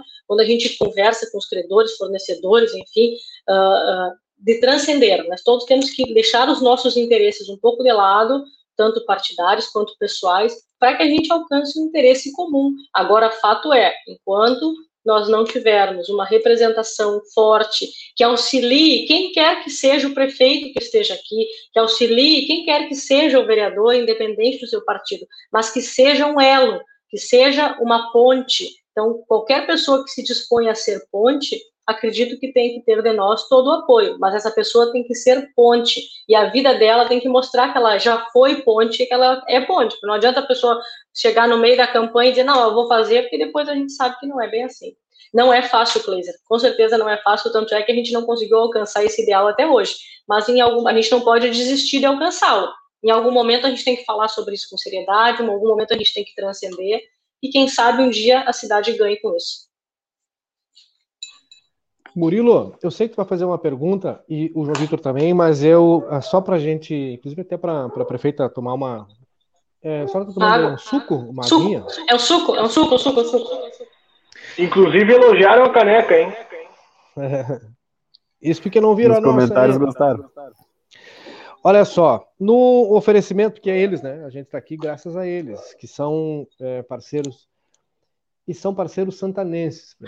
Eu fico muito feliz quando, quando a gente fala isso, é, porque os nossos parceiros, eles são aqui, né? São parceiros de Santana do Livramento, é uma turma que está batalhando tanto quanto a gente aí e correndo atrás, né? Para não deixar de pagar lá os seus impostos para o município, inclusive, né?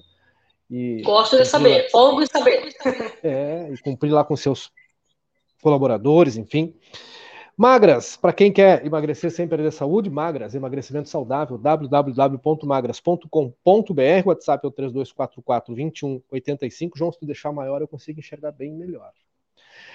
E na Avenida Mirante Tamandaré, o telefone, o, uh, 2541 é o endereço.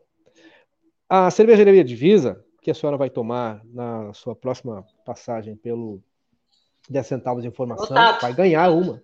Vai ganhar uma, tenho certeza disso, né? cervejaria Divisa ela é melhor porque ela é daqui. E não é porque a gente está falando que ela é boa mesmo, né? Ela é. Agora tem a Red Ale, que é a cara do inverno, o pessoal tem que experimentar. Arroba Cervejaria Divisa no Instagram, no Facebook, o WhatsApp é o 999568269 e pedindo no WhatsApp, usa o nosso cupom de desconto aí, hashtag Diviselince, 10% off.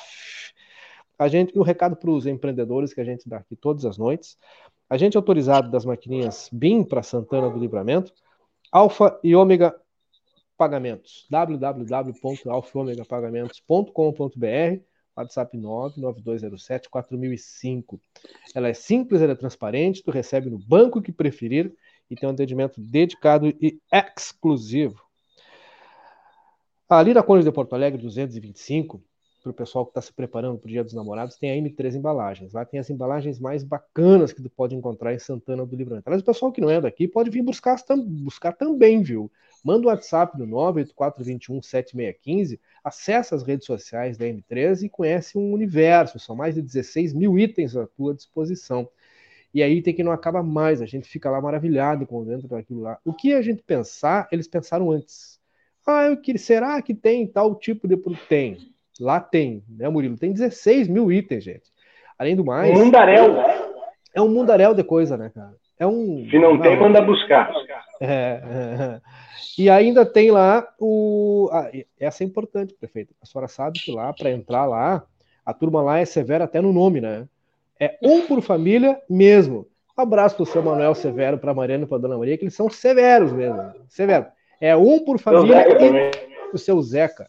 É um por família e pronto, cara. O negócio lá é severo, inclusive. Mas, no nome, no sobrenome. Mas, mas eles estão certíssimos. Eu ando, quando eu ando, quando eu ando, sobretudo mercados, enfim, farmácias, eu fico me perguntando por que, que as pessoas em plena pandemia vão com a família toda passar no mercado, né?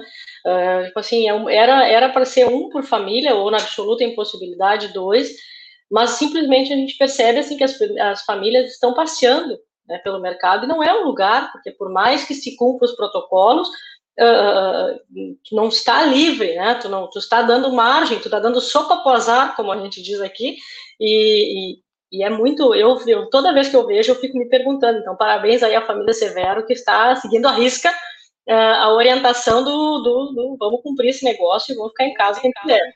Severamente. A, a senhora, obviamente, já deve ter pensado nisso, pensou no, no futuro, no seu e da família. A turma da Riscale também. Riscale é, Riscale Seguros, o pessoal acha que é muito caro fazer um seguro de vida. Seguro de vida na Riscale ele custa a partir de 30 reais. A gente está vivendo uma, em plena pandemia e o pessoal que é prestador de serviço, autônomo, também pode, precisa fazer um seguro. Porque o seguro não é só, ah, mas eu vou fazer então só para o dia que eu, que eu morrer. Não, tu faz um seguro, porque na impossibilidade de continuar trabalhando, o seguro garante, né? Garante um negocinho ali, entendeu? Já, às vezes a pessoa fica lá 14, 15, um faz-me risinho, um quase nadinha. A pessoa fica lá 14, 20 dias, né, afastada, e como é que vai fazer? Aí chega o boleto da luz, da água, internet, é, tem que continuar vivendo. A Riscale pensou nisso. 999549803, seguro de vida é dignidade. É dignidade, é organização, né? Organiza a tua vida aí, que a partir de 30 reais, é 30 pila para nós, né? Dá para ficar numa boa e, e não te estressar, gente. A Riscale já pensou nisso. Para não, se, não se estressar, a turma também tem que passar na Reiki Espaço Horus Santanense. Recomendação para a senhora, prefeito. Tire aí. Já ia dizer hora. que eu estava precisando. Olha só, tire aí para conhecer o espaço uma hora, para fazer uma imersão, né? Assim, porque é bom, é bacana. A, a senhora, evidentemente, deve receber uma carga pesadíssima todos os dias, né? Não só dos pedidos, mas a turma que torce contra, que é normal, né? Tem, uma, tem aquela turma do quanto pior, melhor. Então, vou recomendar para a senhora, nossos parceiros, oi, Reiki, oi. Reiki Studio Horas, ali na Daltro Filho, lá na unidade da Daltro Filho. Eles atendem de madrugada? Porque ultimamente eu só tenho de madrugada para fazer isso. Parece que eles atendem de madrugada só prefeito e se for delegado. Então fechou, fechou, fechou.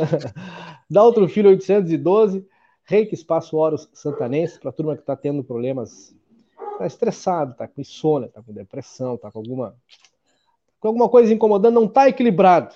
Passa administrando lá. uma cidade, não precisa.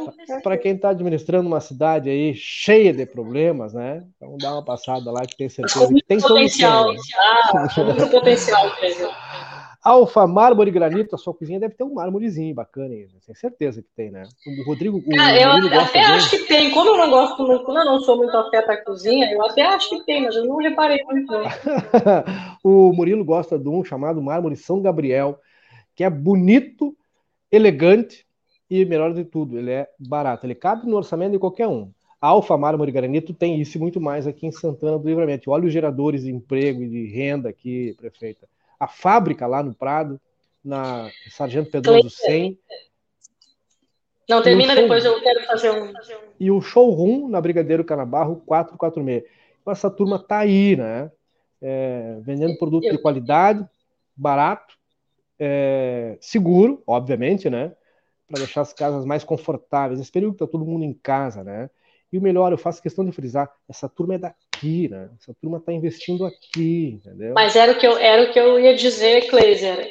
E como é importante, e é uma questão que eu falei muito semana passada, porque eu viajei, eu fui, aí fui, fui, fui tratar um pouquinho da parte turística e desse, dessa busca, né, desse potencial turístico que Santana do Livramento tem, tem muito, ah, como, é, como é necessário nós falarmos sobre uma identidade nossa, como é necessário nós conhecermos a nossa cidade, como é necessário nós conhecermos os nossos produtos, sabe? Nós temos tanta coisa que sai daqui, produzida aqui, e que o santanense absolutamente desconhece.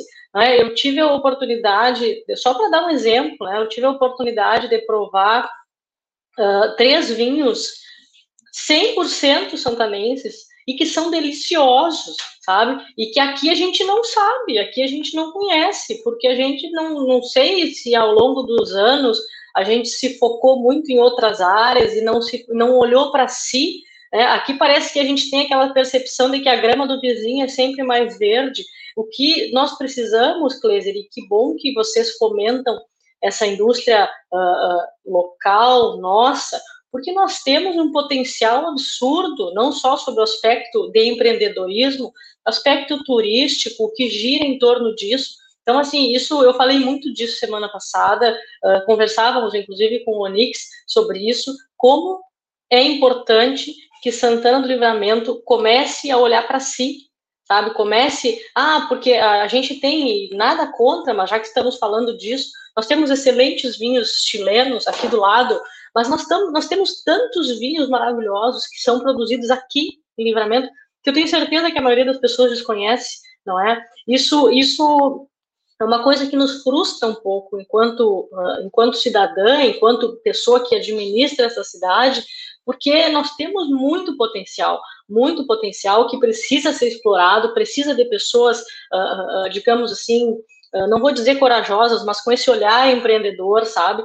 Isso, isso, e ao mesmo tempo, tudo isso passa por um sentimento muito próprio nosso, que eu não sei, aí tô, divido com vocês a minha, a minha ignorância, porque não sei uh, aonde, que nós, como nós começamos esse movimento, em que momento nós nos perdemos, em que momento da história nós nos perdemos, não é? E a partir dali, como, como trabalhar esse resgate, porque falávamos muito disso, nós temos que trabalhar a questão da mão de obra, temos uma, né, temos mão de obra, mas essa mão de obra está qualificada, precisa se qualificar. Enfim, isso é um discurso, é uma conversa nossa que daria outro, outros dois programas disso, mas aproveitando nesse gancho que tu falou das empresas locais, eu me lembrei dessa questão de como nós precisamos nos voltar para si, como eu sinto isso, eu sentia isso ano passado durante a caminhada e sinto ainda hoje, como o santanense ele não conhece a sua realidade de cidade. Então, muitas vezes as pessoas ficam chocadas quando a gente diz algumas coisas, uh, porque elas são, uh, uh, parece que assim, às vezes parece que eu digo coisas pela primeira vez, quando são coisas que já deveriam ser do nosso conhecimento, já deveriam ser do nosso domínio, não é? Ah, o, o conhecimento não te escraviza, né? O, o, desconhecimento é que vai te escravizar, que vai te manipular.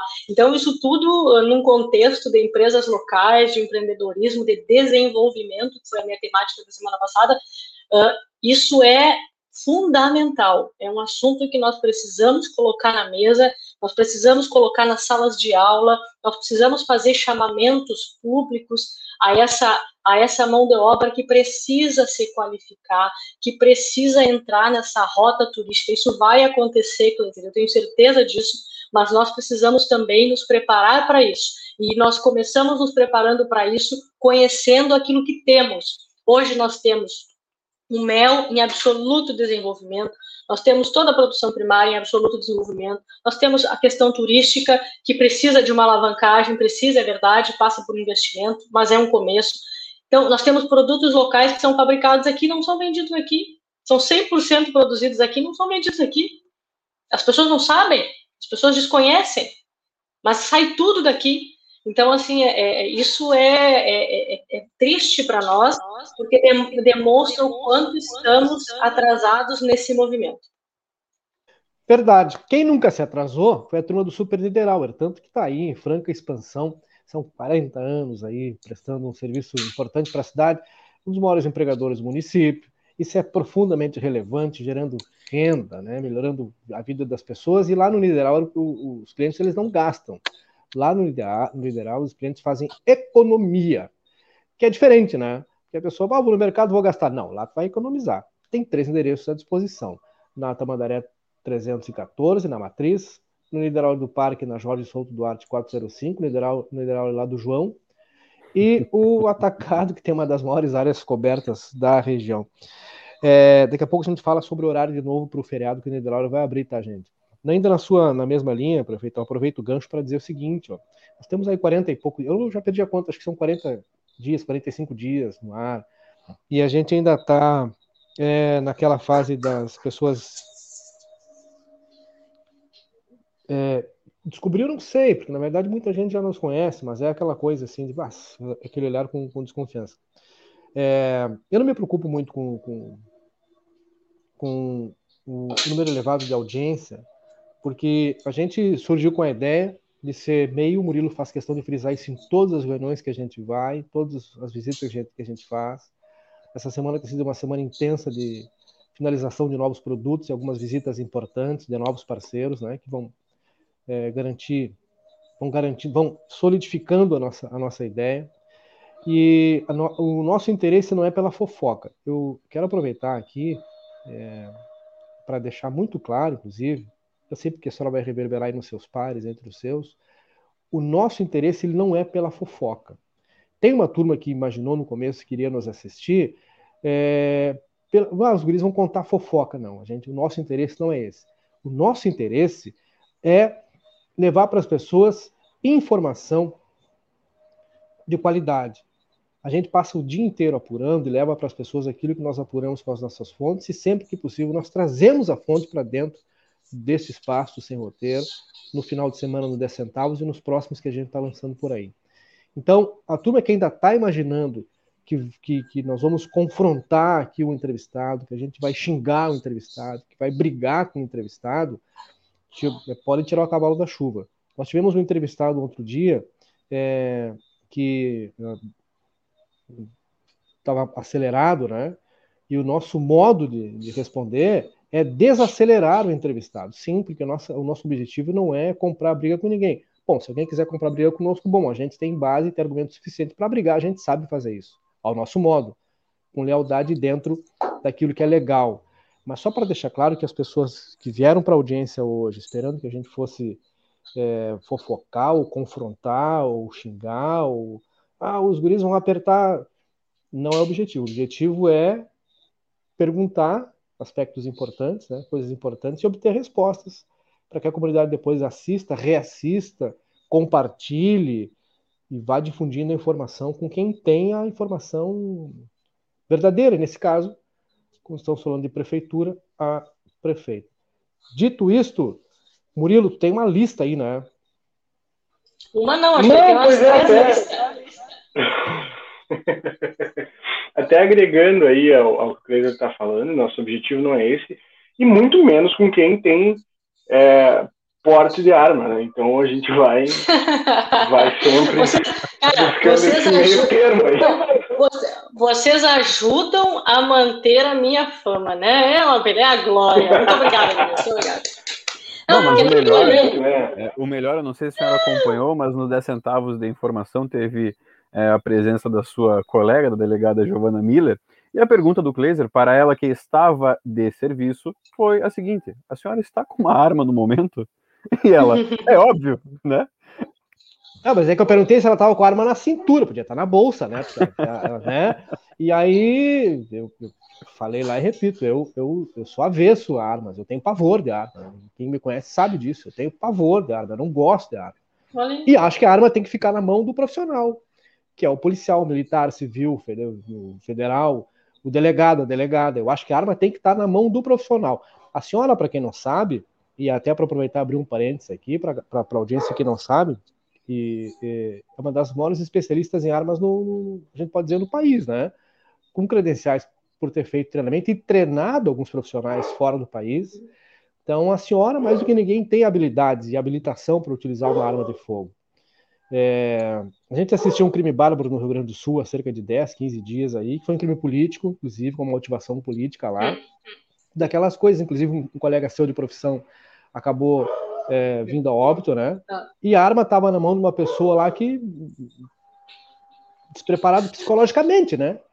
O policial estava ali com preparo psicológico, talvez não fosse o momento de fazer essa reação, tecnicamente eu não conheço, nem quero dissertar sobre isso, mas se apenas ele, que é o, o profissional, né, habilitado para estar com a arma, estivesse armado, aquele episódio trágico não teria acontecido. Então, é por isso a minha defesa. Eu acho que a arma tem que estar na mão do profissional. Pronto. É isso. É, e quando a gente abre isso para dizer que todos precisam ter armas, eu, eu, eu me fica parecendo que, cara, o Estado sucumbiu, né? Se o Estado não consegue garantir treinamento ótimo, excelente aos seus profissionais para que eles consigam né, minimizar esse problema, mas isso é uma conversa, como a senhora disse, para outro momento. E o Rodrigo, Não, se nós vamos, tem uma- se nós vamos, se nós vamos discutir a questão do porte de arma para cidadãos ou só para profissionais, com certeza nós vamos precisar de uns dois programas. Nós não vamos entrar em nenhum acordo, né? Porque isso é um fato. Eu, eu discordo um pouquinho do teu posicionamento, res- respeito em absoluto, mas discordo. Mas isso é isso é do jogo democrático. Eu acho que ah, o discordar é da democracia. É importante que a gente se mantenha, que a gente tenha argumentos, tanto tu para defender o porquê não, quanto eu para defender o porquê sim. Então, é, naquele caso do colega, lamentamos profundamente, mas ali naquele caso a, arma foi o meio, né? Mas poderia ter sido uma faca, poderia ter sido um garfo, poderia ter sido então isso é uma grande discussão, mas nós não vamos falar disso agora, senão nós vamos apanhar do rapaz ali que tem uma lista.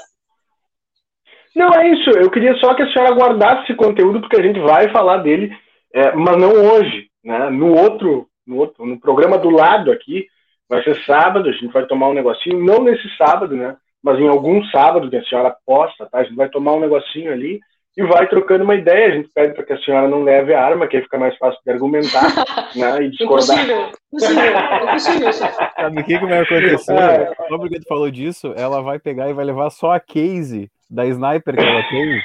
Aí fala, não, é um violão, Guris, fique tranquilo. É um violão. Ai, Não, cara. não, eu vou, Não, não, mas- melhor, melhor, eu vou com a 12 atravessada aqui, sabe? Vou com a 12 aqui, ó, a chacola aqui. Estilo Call of Duty. Ah, Ah, Meu Deus menos. do céu. Mas assim, ó, agora é, pra- é, é, eu não vou passar essa lista inteira, eu eu fui é, colocando por prioridades, né? Vou beneficiar a audiência. O, o seu Adão, aqui da audiência, é um membro bastante ativo, inclusive a gente está arquitetando a candidatura dele a deputado também, né? Como nós representantes do Sem Roteiro, Já né? Pra gente temos também ter, um- puxar umas cordinhas. É, ele que tá perguntou. então. Não, é brincadeira, brincadeira. É, Ele perguntou a respeito é, de um plano para buscar eh, novas empresas, no- novas indústrias, né? Porque eu, eu, eu, eu lembro de uma frase que a senhora utiliza muito seguido, utilizou na campanha. Eu não gosto que digam que Livramento é a cidade do já teve, né? Mas aí, assim, eu vou ter que discordar da senhora, porque realmente é, a gente está chegando num momento, num, numa situação em que Livramento está se tornando essa cidade do já teve. Todo mundo lembra com saudade do Lanifício, todo mundo lembra com saudade do Swift Armor, mas né, parece que uh, falta dar uma oxigenada nesse setor. O que o Adão perguntou é se existe um plano, até inclusive com incentivos fiscais, para atrair é, novas indústrias, é, é, para fomentar aí a geração de empregos e inclusive de renda né, para o próprio município. Uh, bom, boa noite, seu Adão, nosso futuro candidato aí. Obrigada pela pergunta. E, e não, gente, não. Já que se vocês chancelam, quem sou eu para discordar, né? Mas, sim, na realidade, eu vou dizer que não é um plano. Na realidade, é um processo de conversa, de aproximação.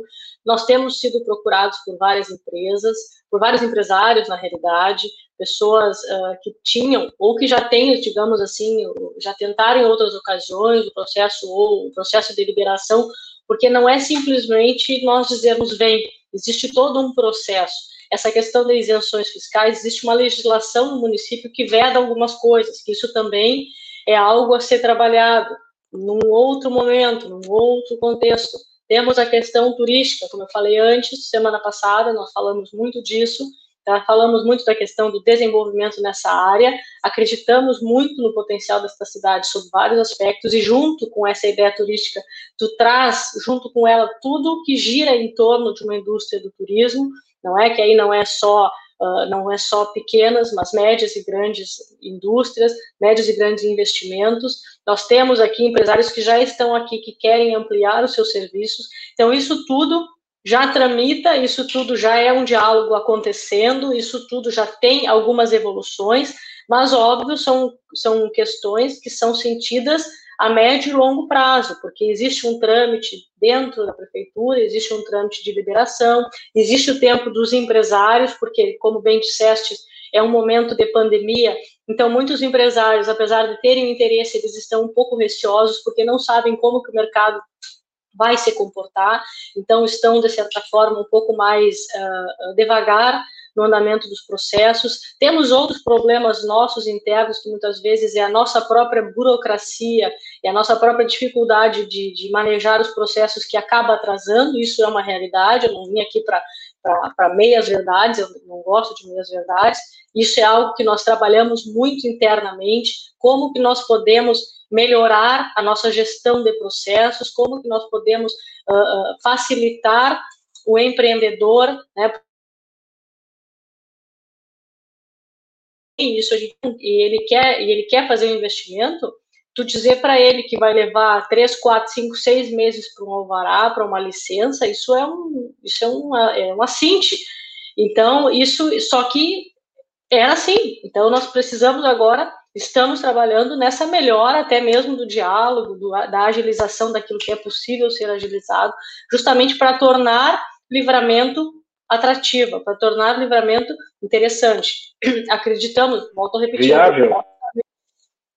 Viável ela é, porque apesar de nós termos a distância, que é um fator, não é, que é um fator a ser considerado, ao mesmo tempo nós temos muitos potenciais hoje que podem ser alavancados, alguns já são uh, subexplorados, merecem uma, um, um incremento dessa exploração, que é algo que os empresários já nos procuram, mas, como eu disse, muitos ainda vêm com essa, com essa ideia, olha, nós queremos, estamos aqui para conversar, mas vamos, precisamos sentir o momento, precisamos sentir o mercado, porque nessa questão de empresários, mercado e moeda, o Kleiser vai nos dar uma aula sobre isso, né, Kleiser? Isso é um momento, isso é um momento tenso em que nós precisamos e que existe muito diálogo e o andamento disso é um pouco mais lento, mas sim já existem tratativas, temos evoluções, temos um futuro uh, até bem próximo, que eu não tenho muito como falar agora, não posso, mas é uma coisa que nós acreditamos muito, estamos trabalhando assim, ó, dedicadamente, para que a partir desse pontapé inicial, outras coisas se somem e a gente possa ter aí um, uma indústria uh, sobre todos os aspectos desenvolvida ou pelo menos no início de desenvolvimento, porque se formos falar em desenvolvimento de indústria, né, nós vamos falar aí de um período de tempo de pelo menos 10, 15 anos. Vamos ser vamos ser também, Cleiser, me ajuda nessa área da economia, também é um tempo, também é algo que leva um certo tempo até que a indústria se consolide, até que ela alcance os seus patamares ideais de, de, de, de, emprego, geração de renda, enfim. Mas um começo tem que existir, e é isso que nós estamos fazendo agora. Obviamente, pegamos um momento ruim, que é o momento da pandemia e um momento de mercado muito instável também. Tudo já já se resolve. O, tem algumas perguntas, Amém. tem muitas perguntas que o pessoal foi mandando aqui. Infelizmente, a gente não consegue contemplar todo mundo, senão nós ficaríamos aqui até 5 da manhã. Tem uma pauta não, que foi. Aliás, Vocês têm compromisso mais tarde? Não, nós estamos O nosso compromisso é esse aqui. O nosso é esse. A gente trabalha aqui. O... Se a senhora me der um tempo só para aquecer outra térmica de mar, nós ficamos aí, não tem problema. Fizemos um fogo, botamos uma carne. Não, mas, é... não, mas aí tá, só um pouquinho, você me dá um tempo para chegar aí no fogo e na carne, né? Porque pô, só online não dá. O Joile, Joile Williams Santos, a gente falou sobre isso, esse, esse, esse assunto já uma hora e pouco atrás. E ele pergunta, Joile Williams Santos, olá, senhora prefeito, o que a senhora tem a falar sobre o pessoal da ocupação. E a, a, mais cedo aqui, alguém tinha feito uma pergunta sobre reintegração de posse. O pessoal está se referindo às áreas ocupadas. Reintegração de posse, ocupação. Qual a possibilidade de, entendendo esse momento de dificuldade, eu, eu sei do aspecto legal, a gente sabe disso, né? Mas qual a possibilidade de estender um pouco mais o prazo para essas pessoas poderem se reorganizar, rearranjar suas vidas, ou não tem prazo, tem que ser feito, tem que ser feito, porque o município está sendo cobrado por isso, prefeito? Ah, já falamos disso, Cleiser. Joyle, obrigada pela pergunta. Acredito que a vereadora Eva fala bastante disso também, mas é uma temática um tanto quanto técnica, é uma temática que envolve uma jurídica pesada. Com relação a prazos, é algo que já está judicializado, não está na mão mais do executivo, está na mão do judiciário. Uh, acredito que quem entende um pouquinho de legislação sabe que na medida em que a posse, que é precária, ela vai se tornando permanente, a questão judicial também vai mudando. E como a gente disse antes, inclusive já tivemos outras situações em que sentamos junto com a Defensoria Pública, porque temos uma parceria com a Defensoria Pública, estamos estabelecendo essa parceria também sobre o aspecto da saúde do município, porque posição dessas questões. Só que algumas questões, ao mesmo tempo, em que alguns locais nós não podemos permitir, pelas razões que já falamos há uma hora e meia atrás, e ao mesmo tempo também porque somos cobrados diariamente pelas questões uh, da irregularidade. Os, os, prefeitos, nós temos um compromisso com o patrimônio público, que é uma responsabilidade com o patrimônio público, e na medida em que o prefeito ou os representantes, eles se omitem, simplesmente eles se omitem diante dessa circunstância, nós também somos, de certa forma, cobrados e eventualmente penalizados.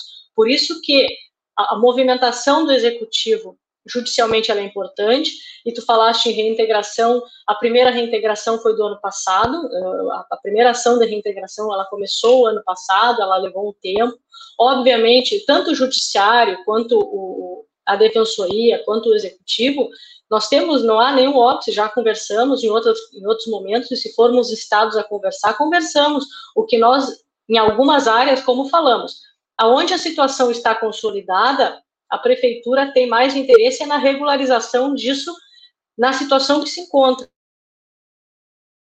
Não podemos avanço dessas situações de forma desordenada, de forma descontrolada e de forma que em alguns locais uh, uh, se tornem aí um absoluto prejuízo, não à prefeitura, mas um prejuízo à própria sociedade. Falamos antes do Batuva. O Batuva custou um rio de dinheiro para o município né? E ele não foi adquirido para isso, ele não foi adquirido para a regularização fundiária. E ali é uma área de investimento privado que nós estamos também trabalhando nisso. Então, é uma área que nós não podemos dispor. Então, isso é, é, é isso que a população tem que entender. Podemos trabalhar, de, podemos falar de outras áreas, como de fato já trabalhamos dentro do departamento de habitação. É que, infelizmente, infelizmente, uh, não basta eu querer eu, Ana, delegada prefeita ou prefeita Ana, ou prefeita delegada, tanto faz. Não basta eu querer, existe uma legislação, existe um código de, de posturas, existe um regramento para tudo na vida. E nós não podemos, nós que somos comprometidos com a coisa pública, eu não posso simplesmente só fazer política em cima dos fatos. Eu tenho que fazer a boa política em cima daquilo que me é permitido, em cima daquilo que nós podemos, uh, uh, uh, como é que eu vou dizer, compor e algumas coisas não são, não são passíveis de composição. Agora, em relação a prazos e processos judiciais, o executivo não tem mais o alcance dos prazos, é algo que tem que ser trabalhado dentro do próprio judiciário. O executivo, ele tem é, como negociar com o judiciário, isso é possível, ou não, ele não tem essa possibilidade nem de negociar, ou é negociar, o, o, o executivo intermediar essa negociação e ele negociar com o judiciário prazos, ou enfim, é, alguma outra é ferramenta? Assim, é, é que assim, Cleise, qual é o problema dessas questões? Além da questão daquilo que eu falei, que é uma questão jurídica, da posse nova ou da posse velha, que são conceitos jurídicos, não são conceitos de fato, são conceitos da legislação.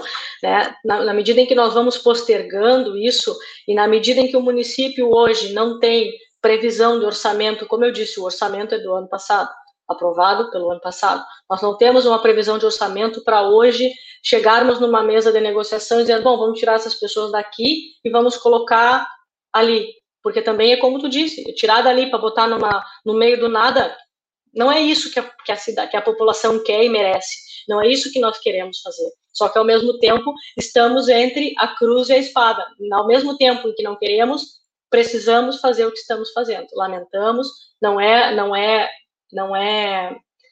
Temos temos, temos, mas temos o entendimento de que se não fizermos, próprio, o próprio executivo acaba sendo o Estado. Então, podemos, inclusive, com alguns, algumas dessas situações, já sentamos, já conversamos. Algumas dessas situações, inclusive, não são, nem todo mundo uh, uh, que está lá, está lá porque está atrás de, uma, de satisfazer uma necessidade emergencial. Existem tantos fatos por trás de tudo isso que só numa mesa de negociação mesmo a gente conversa, mas já foi conversado, inclusive já está, ah, na, isso já foi conversado, acredito eu, que uns três meses atrás, quer dizer, não falo de agora, já falo de mais tempo. Uh, inclusive já foi levado para o departamento de habitação, onde a gente trata disso, e está tratando lá dentro, mas infelizmente, o tempo da administração pública não é o mesmo tempo que a população espera. Isso é da coisa pública, dos ritos. João ou Murilo? Posso eu? Pode. Claro. Tá, perfeito. Uh, Prefeita, a gente estava a gente tava conversando, né? E a senhora é, nunca teve um cargo político, né? O primeiro cargo da senhora é justamente como prefeita, né? É, como é que está sendo o desafio para a senhora já assumir na prefeitura? Porque a gente vê que, é, por exemplo, teve alguns candidatos, alguns é, prefeitos anteriores, né? Que é, vieram da Câmara ou tiveram algum tempo na Câmara para tentar compreender como é que funciona o município, porque aqui é tudo diferente. E como é que a senhora avalia esses seus primeiros meses no comando aqui da cidade? Olha, eu vou te dizer que é um desafio enorme. Posso te dizer que não tem um retorno forte aí. Eu mesmo. Aí, aí, tá. Uh, é um desafio muito grande, mas ao mesmo tempo, e aí dentro da minha mais absoluta transparência, sobre o aspecto da administração, não há nenhuma novidade, porque administrar, eu já administrava a região, claro que numa pasta menor, com um orçamento infinitamente menor, mas ainda assim a administração é igual em praticamente todos os lugares. Talvez a minha grande dificuldade e a minha grande, meu grande desafio seja o lado político essencialmente. Esse sim, uh, de difícil manejo, porque da onde eu venho, né, da, da, da, minha, a minha formação, esse lado político, ele não era necessário, nós não tínhamos essa, essa questão da composição, muito do diálogo, isso tudo, isso tudo, isso sim, isso para mim é um passo desafiador, é algo que eu me, eu me, eu me trabalho isso todos os dias, não sob o aspecto da administração, porque o orçamento, enfim, toda a parte de orçamento, as pastas, isso tudo é algo que tu maneja e tu vai, na medida em que as melancias vão, né, que a carroça vai evoluindo, as melancias vão se ajeitando. Agora, o lado político mesmo, ainda hoje de tarde, eu, eu, eu conversando com um profissional, que estava fazendo uma visita técnica, e eu, eu, eu falei assim, eu digo, bah, mas uh, eu, uh, eu falei, eu não me lembro exatamente o que eu falei, e ele disse assim, não, realmente, para quem tinha todo um lado policial, agora tu está de um lado onde a política, mal ou bem, ela tem o seu espaço de convergência, isso sim é uma parte difícil, mas eu avalio, eu avalio, eu não vou avaliar a, a, a minha, eu vou avaliar a administração como um todo, porque isso eu sempre eu digo porque eu acredito nisso. Eu não sou eu não sou só, né? Eu não faço nada sozinho. Nós somos uma equipe de trabalho, nós somos um corpo de funcionários públicos e empregados públicos que tem muita gente boa lá dentro, não é? Temos maus exemplos, óbvio que temos, mas temos muita gente boa, temos muita gente que está disposta a se doar. Eu acho que a gente tem visto isso todos os dias aí pelas redes, pelas publicações gente que está disposta a fazer o melhor por essa cidade, independente das questões uh, partidárias ou não, porque eu digo e repito, a eleição acabou, então agora é nós trabalharmos pelo bem de uma cidade. A eleição ficou para trás. Daqui a quatro anos a gente fala nisso de novo, mas até lá, né, vamos, vamos fazer essa cidade funcionar. Eu avalio como seis meses praticamente, né? Seis meses bastante difíceis, seis meses de enfrentamentos dolorosos, seis meses de um enfrentamento necessário, apesar de doloroso, seis meses que eu acredito que foram, que nós entregamos, não é? Eu e a minha equipe, eu e o Evandro, nós entregamos para esta cidade aquilo que esta cidade quis nas urnas, que era uma mudança de rota, uma mudança de comportamento, uma mudança de visão administrativa. Então, eu vejo desta forma, né? vejo que temos muitas dificuldades pela questão orçamentária, pela questão arrecadatória, mas ao mesmo tempo, estando aqui dentro, e eu falava isso hoje à tarde, quem está fora, imagina um livramento. Talvez só quem esteja dentro da administração, no dia a dia, saiba exatamente o que é, saiba as dificuldades que são, saiba os leões todos que a gente mata todos os dias para que essa cidade caminhe, para que essa cidade evolua, os, todos os equívocos que a gente tropeça, que são equívocos não do ano passado ou do outro ano, são equívocos de muitos anos, situações que foram ficando, ficando, ficando e se tornaram uma realidade. Tanto é que a frase que eu mais ouvia era: o sempre foi assim. É difícil tu mudar essa, essa postura do sempre foi assim. Muitas vezes, ah, uma administração mecanizada, ou seja, uma administração que há muito tempo já não se perguntava por que faço desta forma o que estou fazendo.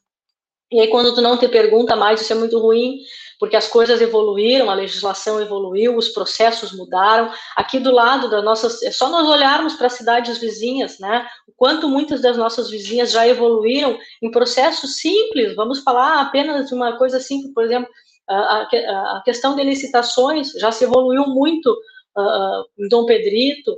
Os nossos processos licitatórios aqui são muito engessados ainda, ou seja, nós temos é, é quase que, é, que uma mudança 180, mas é algo que assim está sendo está sendo maravilhoso poder viver esse momento, apesar de nós praticamente não dormirmos mais, de nós todos os dias sermos uh, atropelados aí por questões de saúde, pela Covid, pela Santa Casa, pela educação, mas ao mesmo tempo uh, é maravilhoso a gente poder olhar para dentro de nós, dentro do executivo, e ver que tem gente ali que acredita nessa cidade, sabe? Ver que tem gente que, apesar de, de não ter as melhores condições de trabalho, de não ter todos os recursos necessários, é, apesar de todos os pesares, tem gente ali que levanta a bandeira dessa cidade.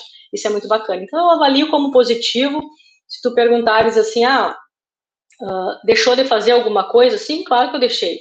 Obviamente que eu não imaginava começar uma administração com uma greve na saúde, né, dentro de um histórico de saúde que nunca faziam greve em situações muito piores. Eu enfrentei a primeira greve, e aí né, nós vemos a, a política agindo fortemente. Uh, não imaginava ter que fazer um enfrentamento da Santa Casa já no primeiro mês, doloroso, mas necessário. Hoje ela já caminha muito melhor, hoje ela tem muita, muita evolução, muita coisa interna que ainda não foi externada, porque tudo a seu tempo, tudo no seu momento.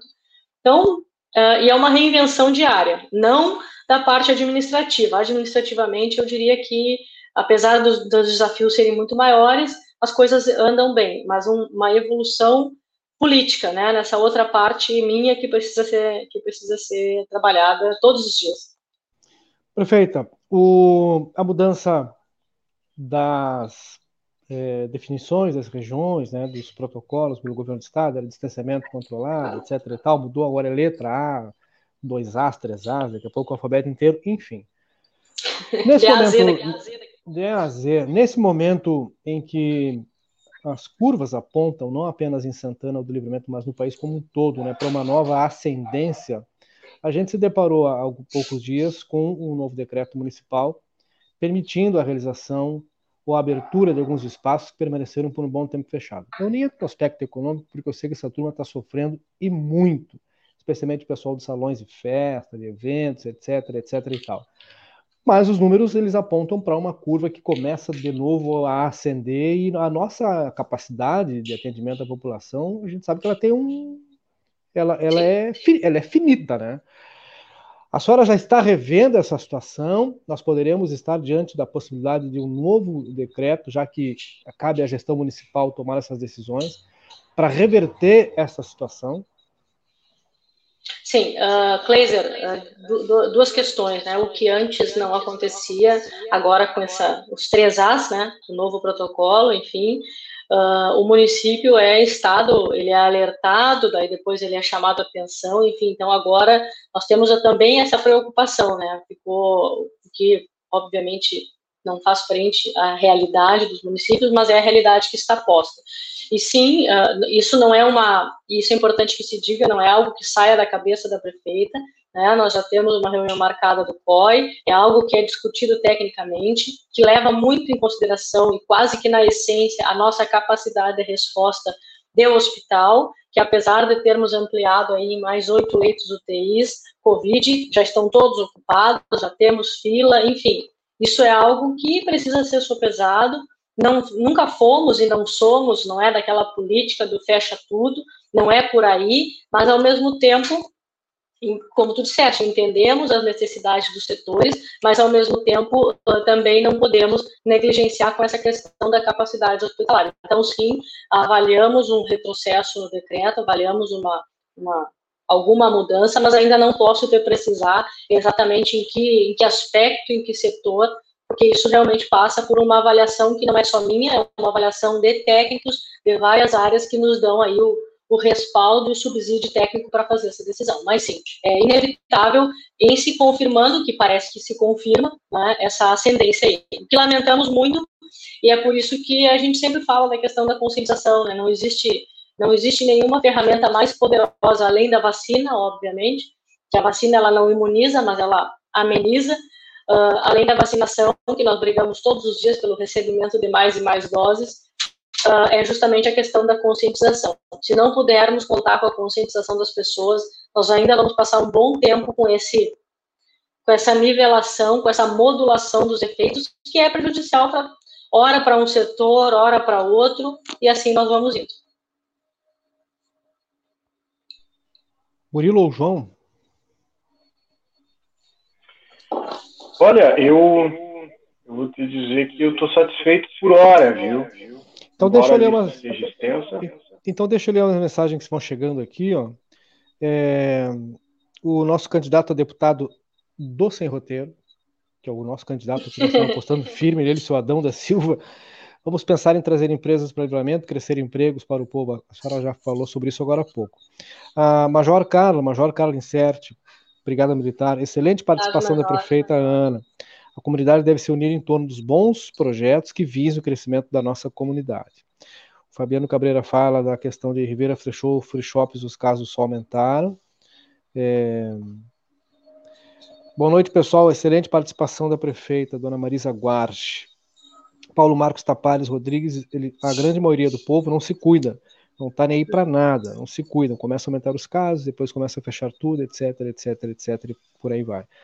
É, a Lígia Lopes. Ah, tá, mas aqui é uma conversa paralela, um internauta respondendo para outro. De qualquer maneira, prefeita, a gente tem muita coisa, muito assunto, né? muita coisa mesmo né, para a gente tocar, muitas questões importantes e, claro, é, estamos chegando hoje, né, o sexto mês, primeiro de junho. sexto mês. 180 dias, parece que muita coisa aconteceu. Aliás, nesse último ano e meio, parece que muita coisa aconteceu. E, e não, É, né? Fazem dois anos, né? não fazem seis meses só, fazem dois anos.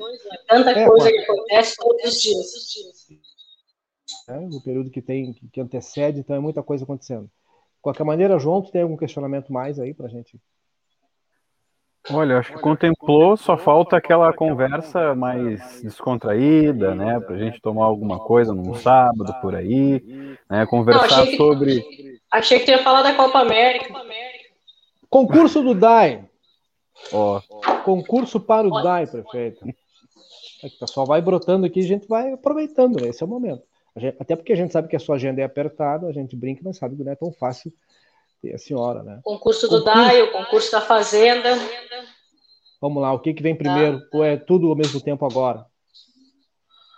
Olha, tô, tô buscando pela memória as minhas assinaturas aqui.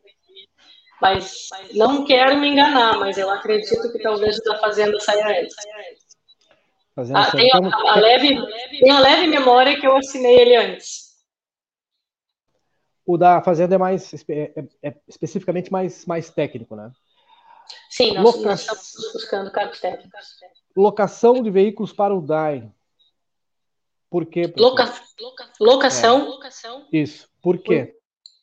Olha, possivelmente o entendimento da, da direção do DAI e talvez pela ausência de recursos para a aquisição, porque a aquisição é um processo, e ao mesmo tempo, talvez numa linha daquilo que falávamos muito na polícia, que a locação ela acaba sendo mais ahn, menos prejudicial e até mesmo menos onerosa, porque tu consegue ter a rotatividade dos veículos, tu consegue ter a devolução já prevista em contrato, enfim, é uma soma de fatores que acaba sendo para a administração muito mais interessante sobre o aspecto financeiro e até mesmo sobre o aspecto de utilização, porque são veículos que rodam muito, são veículos que têm um desgaste natural, então na medida em que tu loca, tu não arca com esse prejuízo, isso já tem previsão e vai na, e, digamos assim, tu está sempre com o veículo não vou dizer novo, mas sempre com o veículo em condições, sem ter que te preocupar com a questão de manutenção, enfim.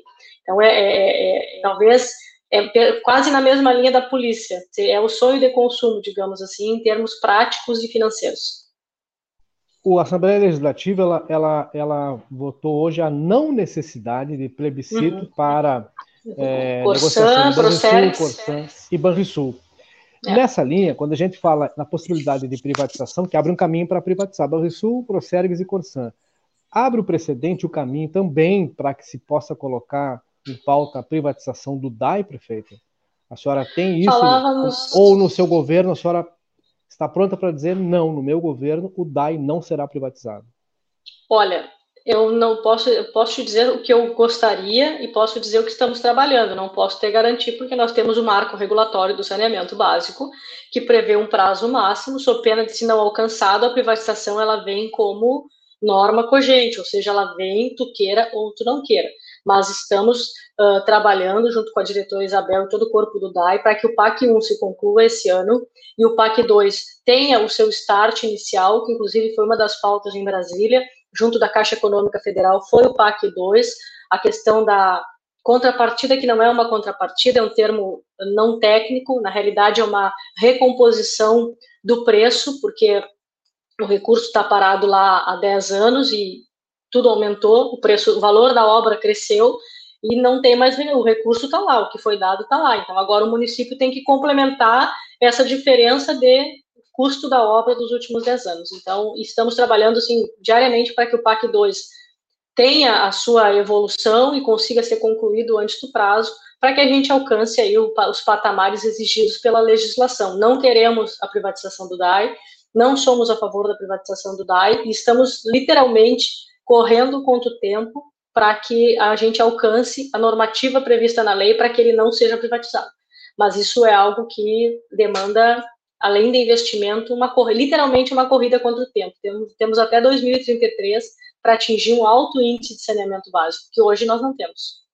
É, tem que começar numa gestão e tem que ser continuada na outra, né? Não adianta começar e encerrar. Aí vamos, aí vamos torcer pela continuidade do serviço público, né? Que é uma coisa que a política desconhece como regra. Verdade. Prefeita, o Murilo e o João disseram que venceram as perguntas por hora. Né? As próximas ficam lá para o. Nem fala, olha, não falamos de futebol, não falamos de Grenal. Então, Ainda. Então, assim, Mas aí que tá. É, é, é isso é pro programa do lado, entendeu? Ah. Aqui é informação do lado entretenimento. Aí a gente vai falar sobre diversas coisas que a senhora nem imagina. O programa do lado vai ser tiro, porrada e bomba, né? Porque a cerveja é futebol, é arma. Então, assim, ah, o programa do lado. Legal. O programa do lado é. já tô super afim já. Vou arrumar um sábado de uma vez para tomar. Assim. Mais uns temperinhos, tá bom. Temperinho pode ser uma granada, eu posso levar se quiser, entendeu? Né? ah, receio que não, melhor não, melhor não. Perfeito. Ah, não, firma, é, não aguenta nada esse guri. Muito obrigado por a senhora ter atendido o nosso chamado. É, muito obrigado pela, pelas prontas respostas, não são todas. Conforme o, eu repito, faço questão de repetir, e aproveitando a sua presença, e para que a senhora também reverbere entre os seus, nós não, não somos um, uma multiplataforma de fofocas. Nosso objetivo não é esse. Respeite-se quem tem isso na sua essência, ou quem busque isso para atingir visualizações, ou audiência, ou números em outros patamares, mas esse não é nosso objetivo.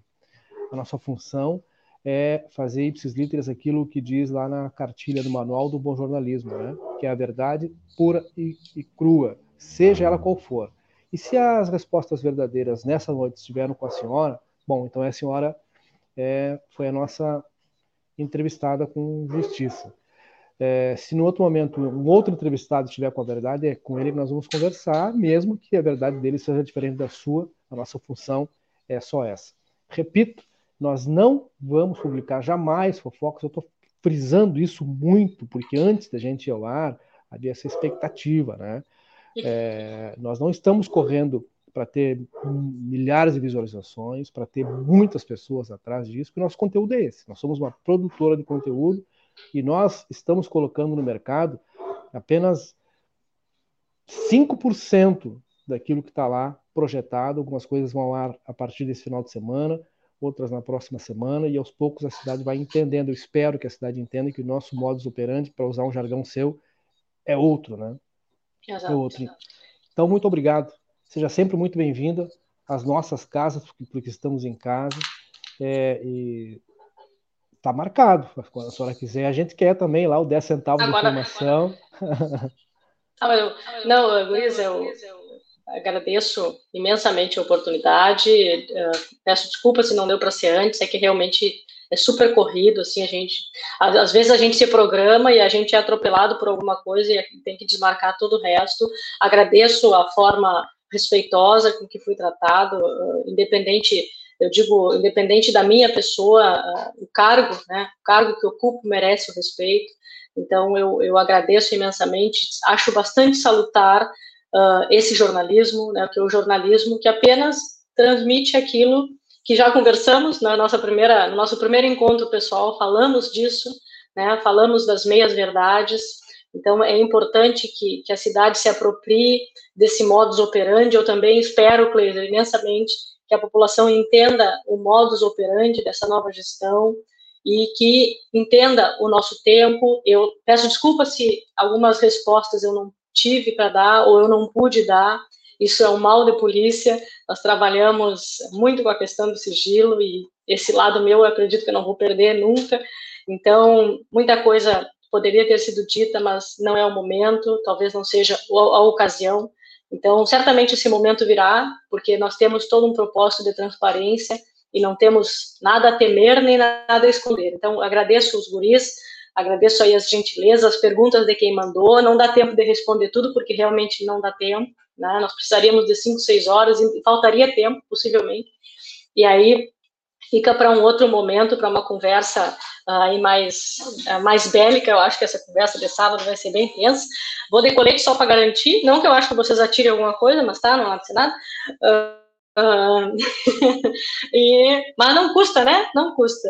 Uh, Guris, muito obrigada. Desculpa alguma coisa, desculpa as brincadeiras. Eu sou bastante espirituosa e acho que isso torna as coisas mais leves, porque o dia a dia não é fácil, mas nós temos vontade e temos propósito. Então, acho que isso que importa. Estamos à disposição sempre que der, sempre que possível. É um prazer estar aqui trazendo os fatos e aquilo que deu e o que não deu para fazer, e o que vamos e o que não vamos, porque eu acho que é isso que essa cidade merece, saber o que pode e o que não pode ser feito, porque senão vai ser sempre mais do mesmo.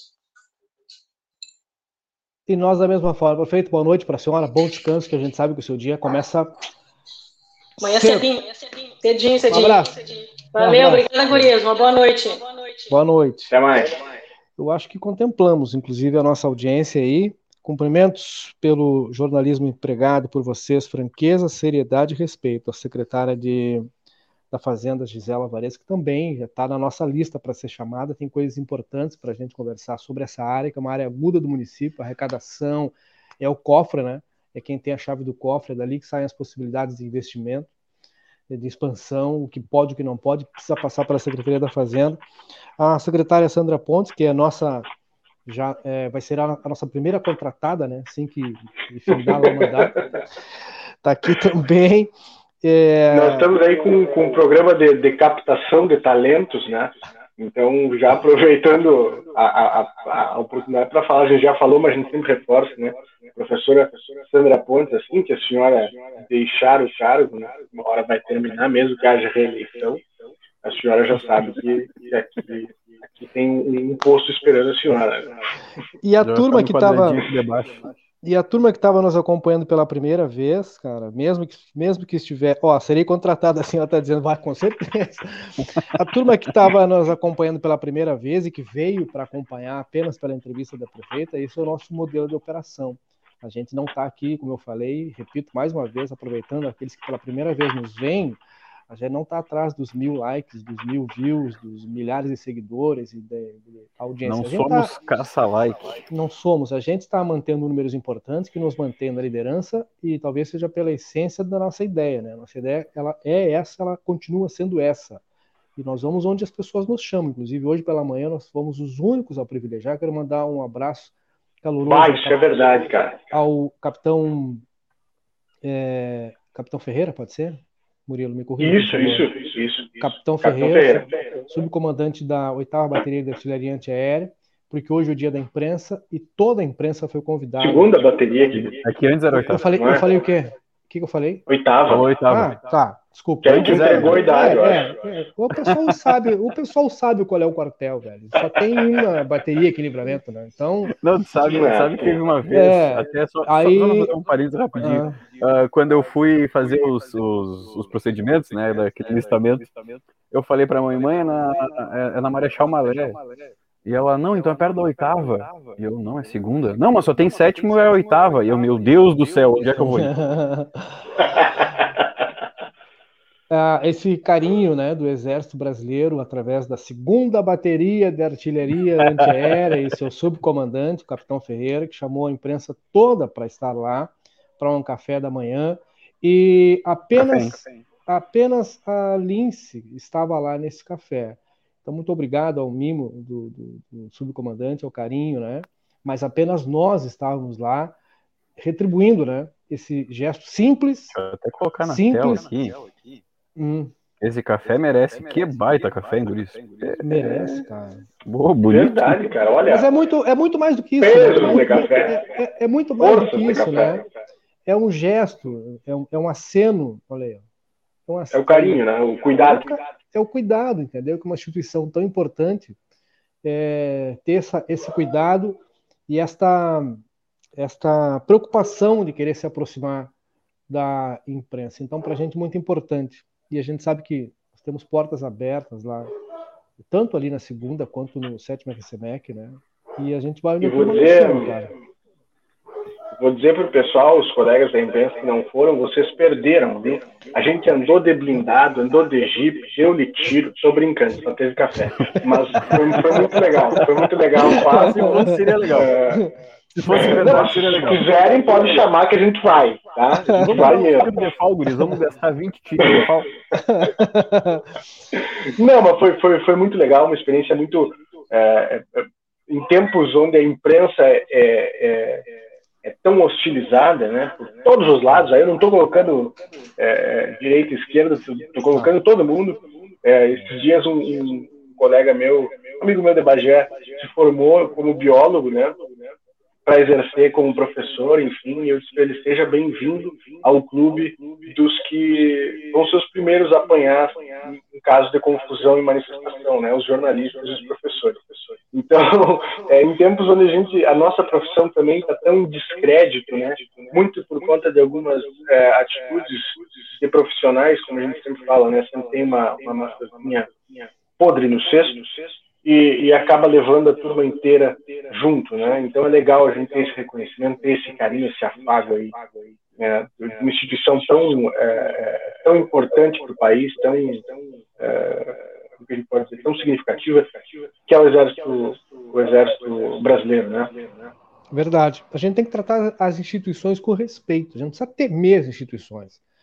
A gente precisa tratá-las com respeito entendendo que elas também terão o mesmo respeito por nós, e, e, e esse foi um gesto, uma indicação de que a, a instituição o Exército Brasileiro respeita a liberdade de imprensa, tanto que nós estávamos lá. Isso, cara, imagina isso há, há 40 anos atrás, impensado, né? Entendeu? É, é verdade. Pensado. Gleiser, fico muito triste em saber dessa notícia de que o restante da imprensa não tenha ido nesse evento. Isso, no mínimo, é uma falta de consideração. A gente fala Uma por pena. nós, né, seu Jorez? A gente fala por nós. A gente recebeu o chamado. Aliás, está até aqui o convite, estava aqui. Ó. Aqui o convitezinho aqui, ó. Que é o mesmo convite que todo mundo recebeu. Tá aqui, ó. Ó. Tá aqui, ó. Inclusive tá aqui bem pertinho. Ó. André de Oliveira Ferreira, capitão. E tava lá para né? Infelizmente, o pessoal não foi, mas a gente foi e fica grato por isso, por esse, esse carinho, seu Juarez Massacre, que é um ex-militar aí. Uma vez militar, sempre militar, né? O homem tá lá na reserva, mas continua sendo. Continua sendo, né? Dito isto, meus queridos, eu acho que foi bom. Qual é a avaliação aí? Foi bom, né? Uma das maiores foi transmissões que gente já fez, eu acho. Ah, eu quero falar em próximo, cara. Deixa eu falar em próximo. Uhum. Preparem seus corações. Para as coisas que eu vou contar. Preparem seus coraçõezinhos. Tem que ver qual é a previsão do tempo para sábado. Não sei se vai estar tá frio, se vai estar tá chovendo. Se tiver frio, chovendo, pipoca, né? Quem gosta de tomar um compra um já garante aí, né? Quem gosta de tomar um compra uma coisinha para acompanhar no sábado a partir das 20 horas. Aproveita e pega lá uma Red Ale da Divisa mandar buscar lá que o Everton te entrega, porque sábado a coisa vai. A previsão é de 22 milímetros. É? Pá! Então. 22 milímetros o revólver ou 22 milímetros a temperatura é, de, de chuva? Pipoquinha. Não, é a chuva, né? Precipitações. Então, assim, ó, é, é, é, se ajeitar cedo, para as 8, tá pronto, tá? Tomar um banho cedo. É. Colocar aquela meia mais grossa, o crocs, Fazer uma pipoca. Ah, o Crocs com pelinho dentro. Aquele aroma gostoso que fica. Ai, cara, olha só. 2 horas e 18 de transmissão. Acho que deu, né? Chega, tô só pela janta. Deixa eu, deixa eu mandar um abraço pro seu Ademir, que ele tá mandando mensagem pra gente no nosso WhatsApp aqui, ó. E ele avisou ontem, inclusive, que tinha um vazamento na Silva Jardim. Deve, ainda deve estar tá lá o mesmo vazamento. E ele fala: olha, eram para ser mais unidos. Como eu falei aqui para o seu massacre, seu, seu Ademir, a gente fala pela nossa atuação. A gente recebeu o chamado e foi, né? que baita observação. Que baita observação do seu Ademir. Verdade. Mas é verdade. é isso, né? É verdade. Transparência, seriedade e honestidade das entrevistas, assuntos tratados por vocês é que faz sucesso da Lins. Parabéns, gurias, dona Marisa Guarche. Muito obrigado. Então, gente, preparem seus corações para o final de semana. Aliás, preparem seus corações para o final de semana de um modo geral. A gente tem algumas novidades bem importantes, bem impactantes que vocês vão gostar. É... Vocês vão poder nos ter no bolso. Vão poder dizer, ah, botei os guri no bolso. Botou mesmo.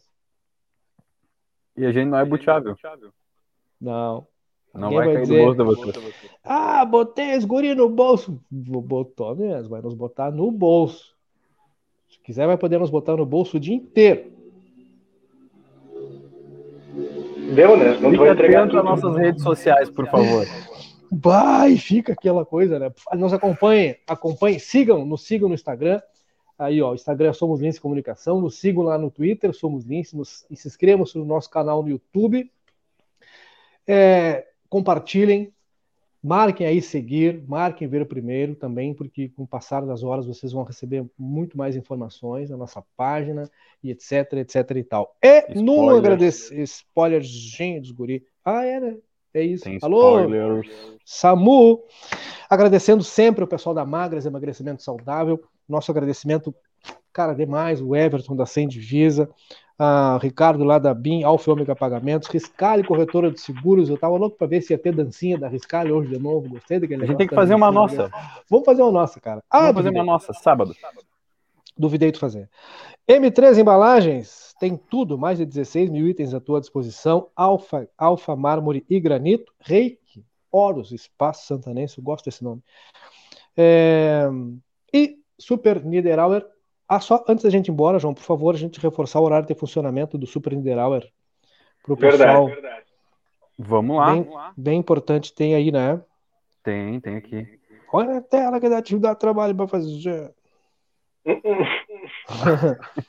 Ah, eu ia só aí, se quiser, eu coloco aqui, Não, eu só falar. Quer colocar? Pode colocar então. Deixa pra que mim que eu tô de bota.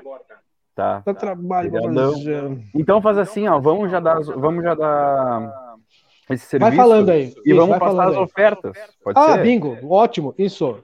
Olha só, a matriz, a matriz, gente, do Super Niederauer, é, no feriado, dia 3 de junho, vai funcionar das 8h30 da manhã, quinta, né?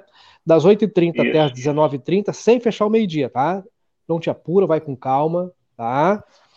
O atacado vai funcionar das 8 até as 18h30, então calma, faz com calma as suas compras, sem, né? E a filial do João, aí do Parque São José, essa sim fecha um pouquinho mais cedo, vai funcionar das 8 às 13, apenas a filial do parque, tá? A matriz funciona das 8h30 às 19h30 e o atacado das 8 às 18h30 no seu horário normal. Oferta Super Niederauer, John Victor Monto ali. Vamos lá então. Amanhã, dia 2 de junho, é dia do café, viu? Dia do café. E olha as ofertas aí. Leite Tia Dália de 1 litro por R$ 3,39. O Nectar CBS de 1 litro por R$ 3,75. Biscoito Paraty Água e Sal, biscoito ou bolacha, e aí? 740 gramas por R$ 6,59. A margarina Doriana de 500 gramas por R$ 5,39. Requeijão Santa Clara de 180 gramas por R$ 3,95.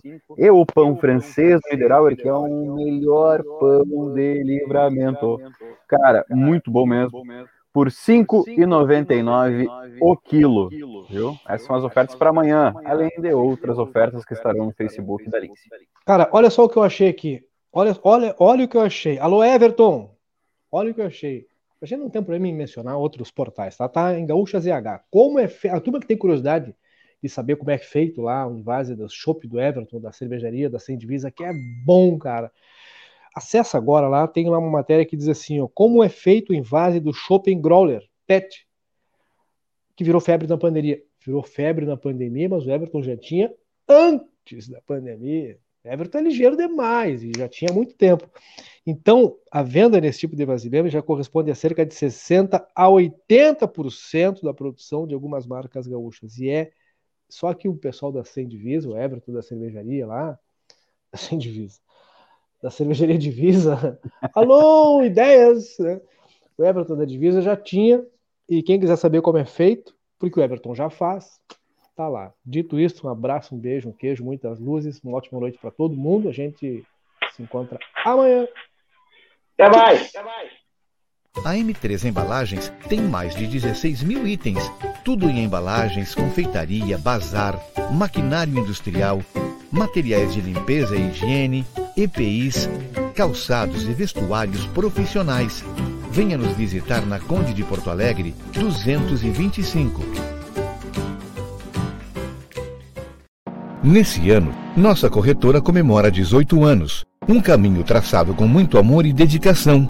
Nosso propósito sempre foi proporcionar tranquilidade e segurança para você e sua família. Nos seguros patrimoniais, automóvel, residencial e empresarial, nossa proposta é de que você não seja pego desprevenido. Nos seguros de vida, nossa proposta é lhe dar tranquilidade e proteção para o seu patrimônio e sua família.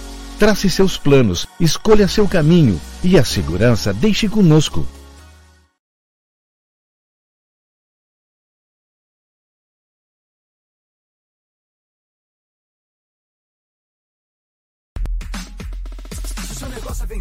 Deixa eu me apresentar. Eu sou a máquina BIM, muito prazer, vamos lá. BIM é a máquina de cartão que não te deixa na mão.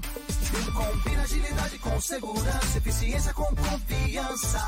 É tudo muito simples, não tem que preocupar. Tem conta taxa boa, é parceria pra lucrar. BIM é a máquina de cartão que não te deixa na mão. BIM é a máquina que combina com seu negócio. Na vida temos amigos fazem parte da nossa história. Super Niederauer, nós somos como irmãos. São 40 anos com você, com alegria.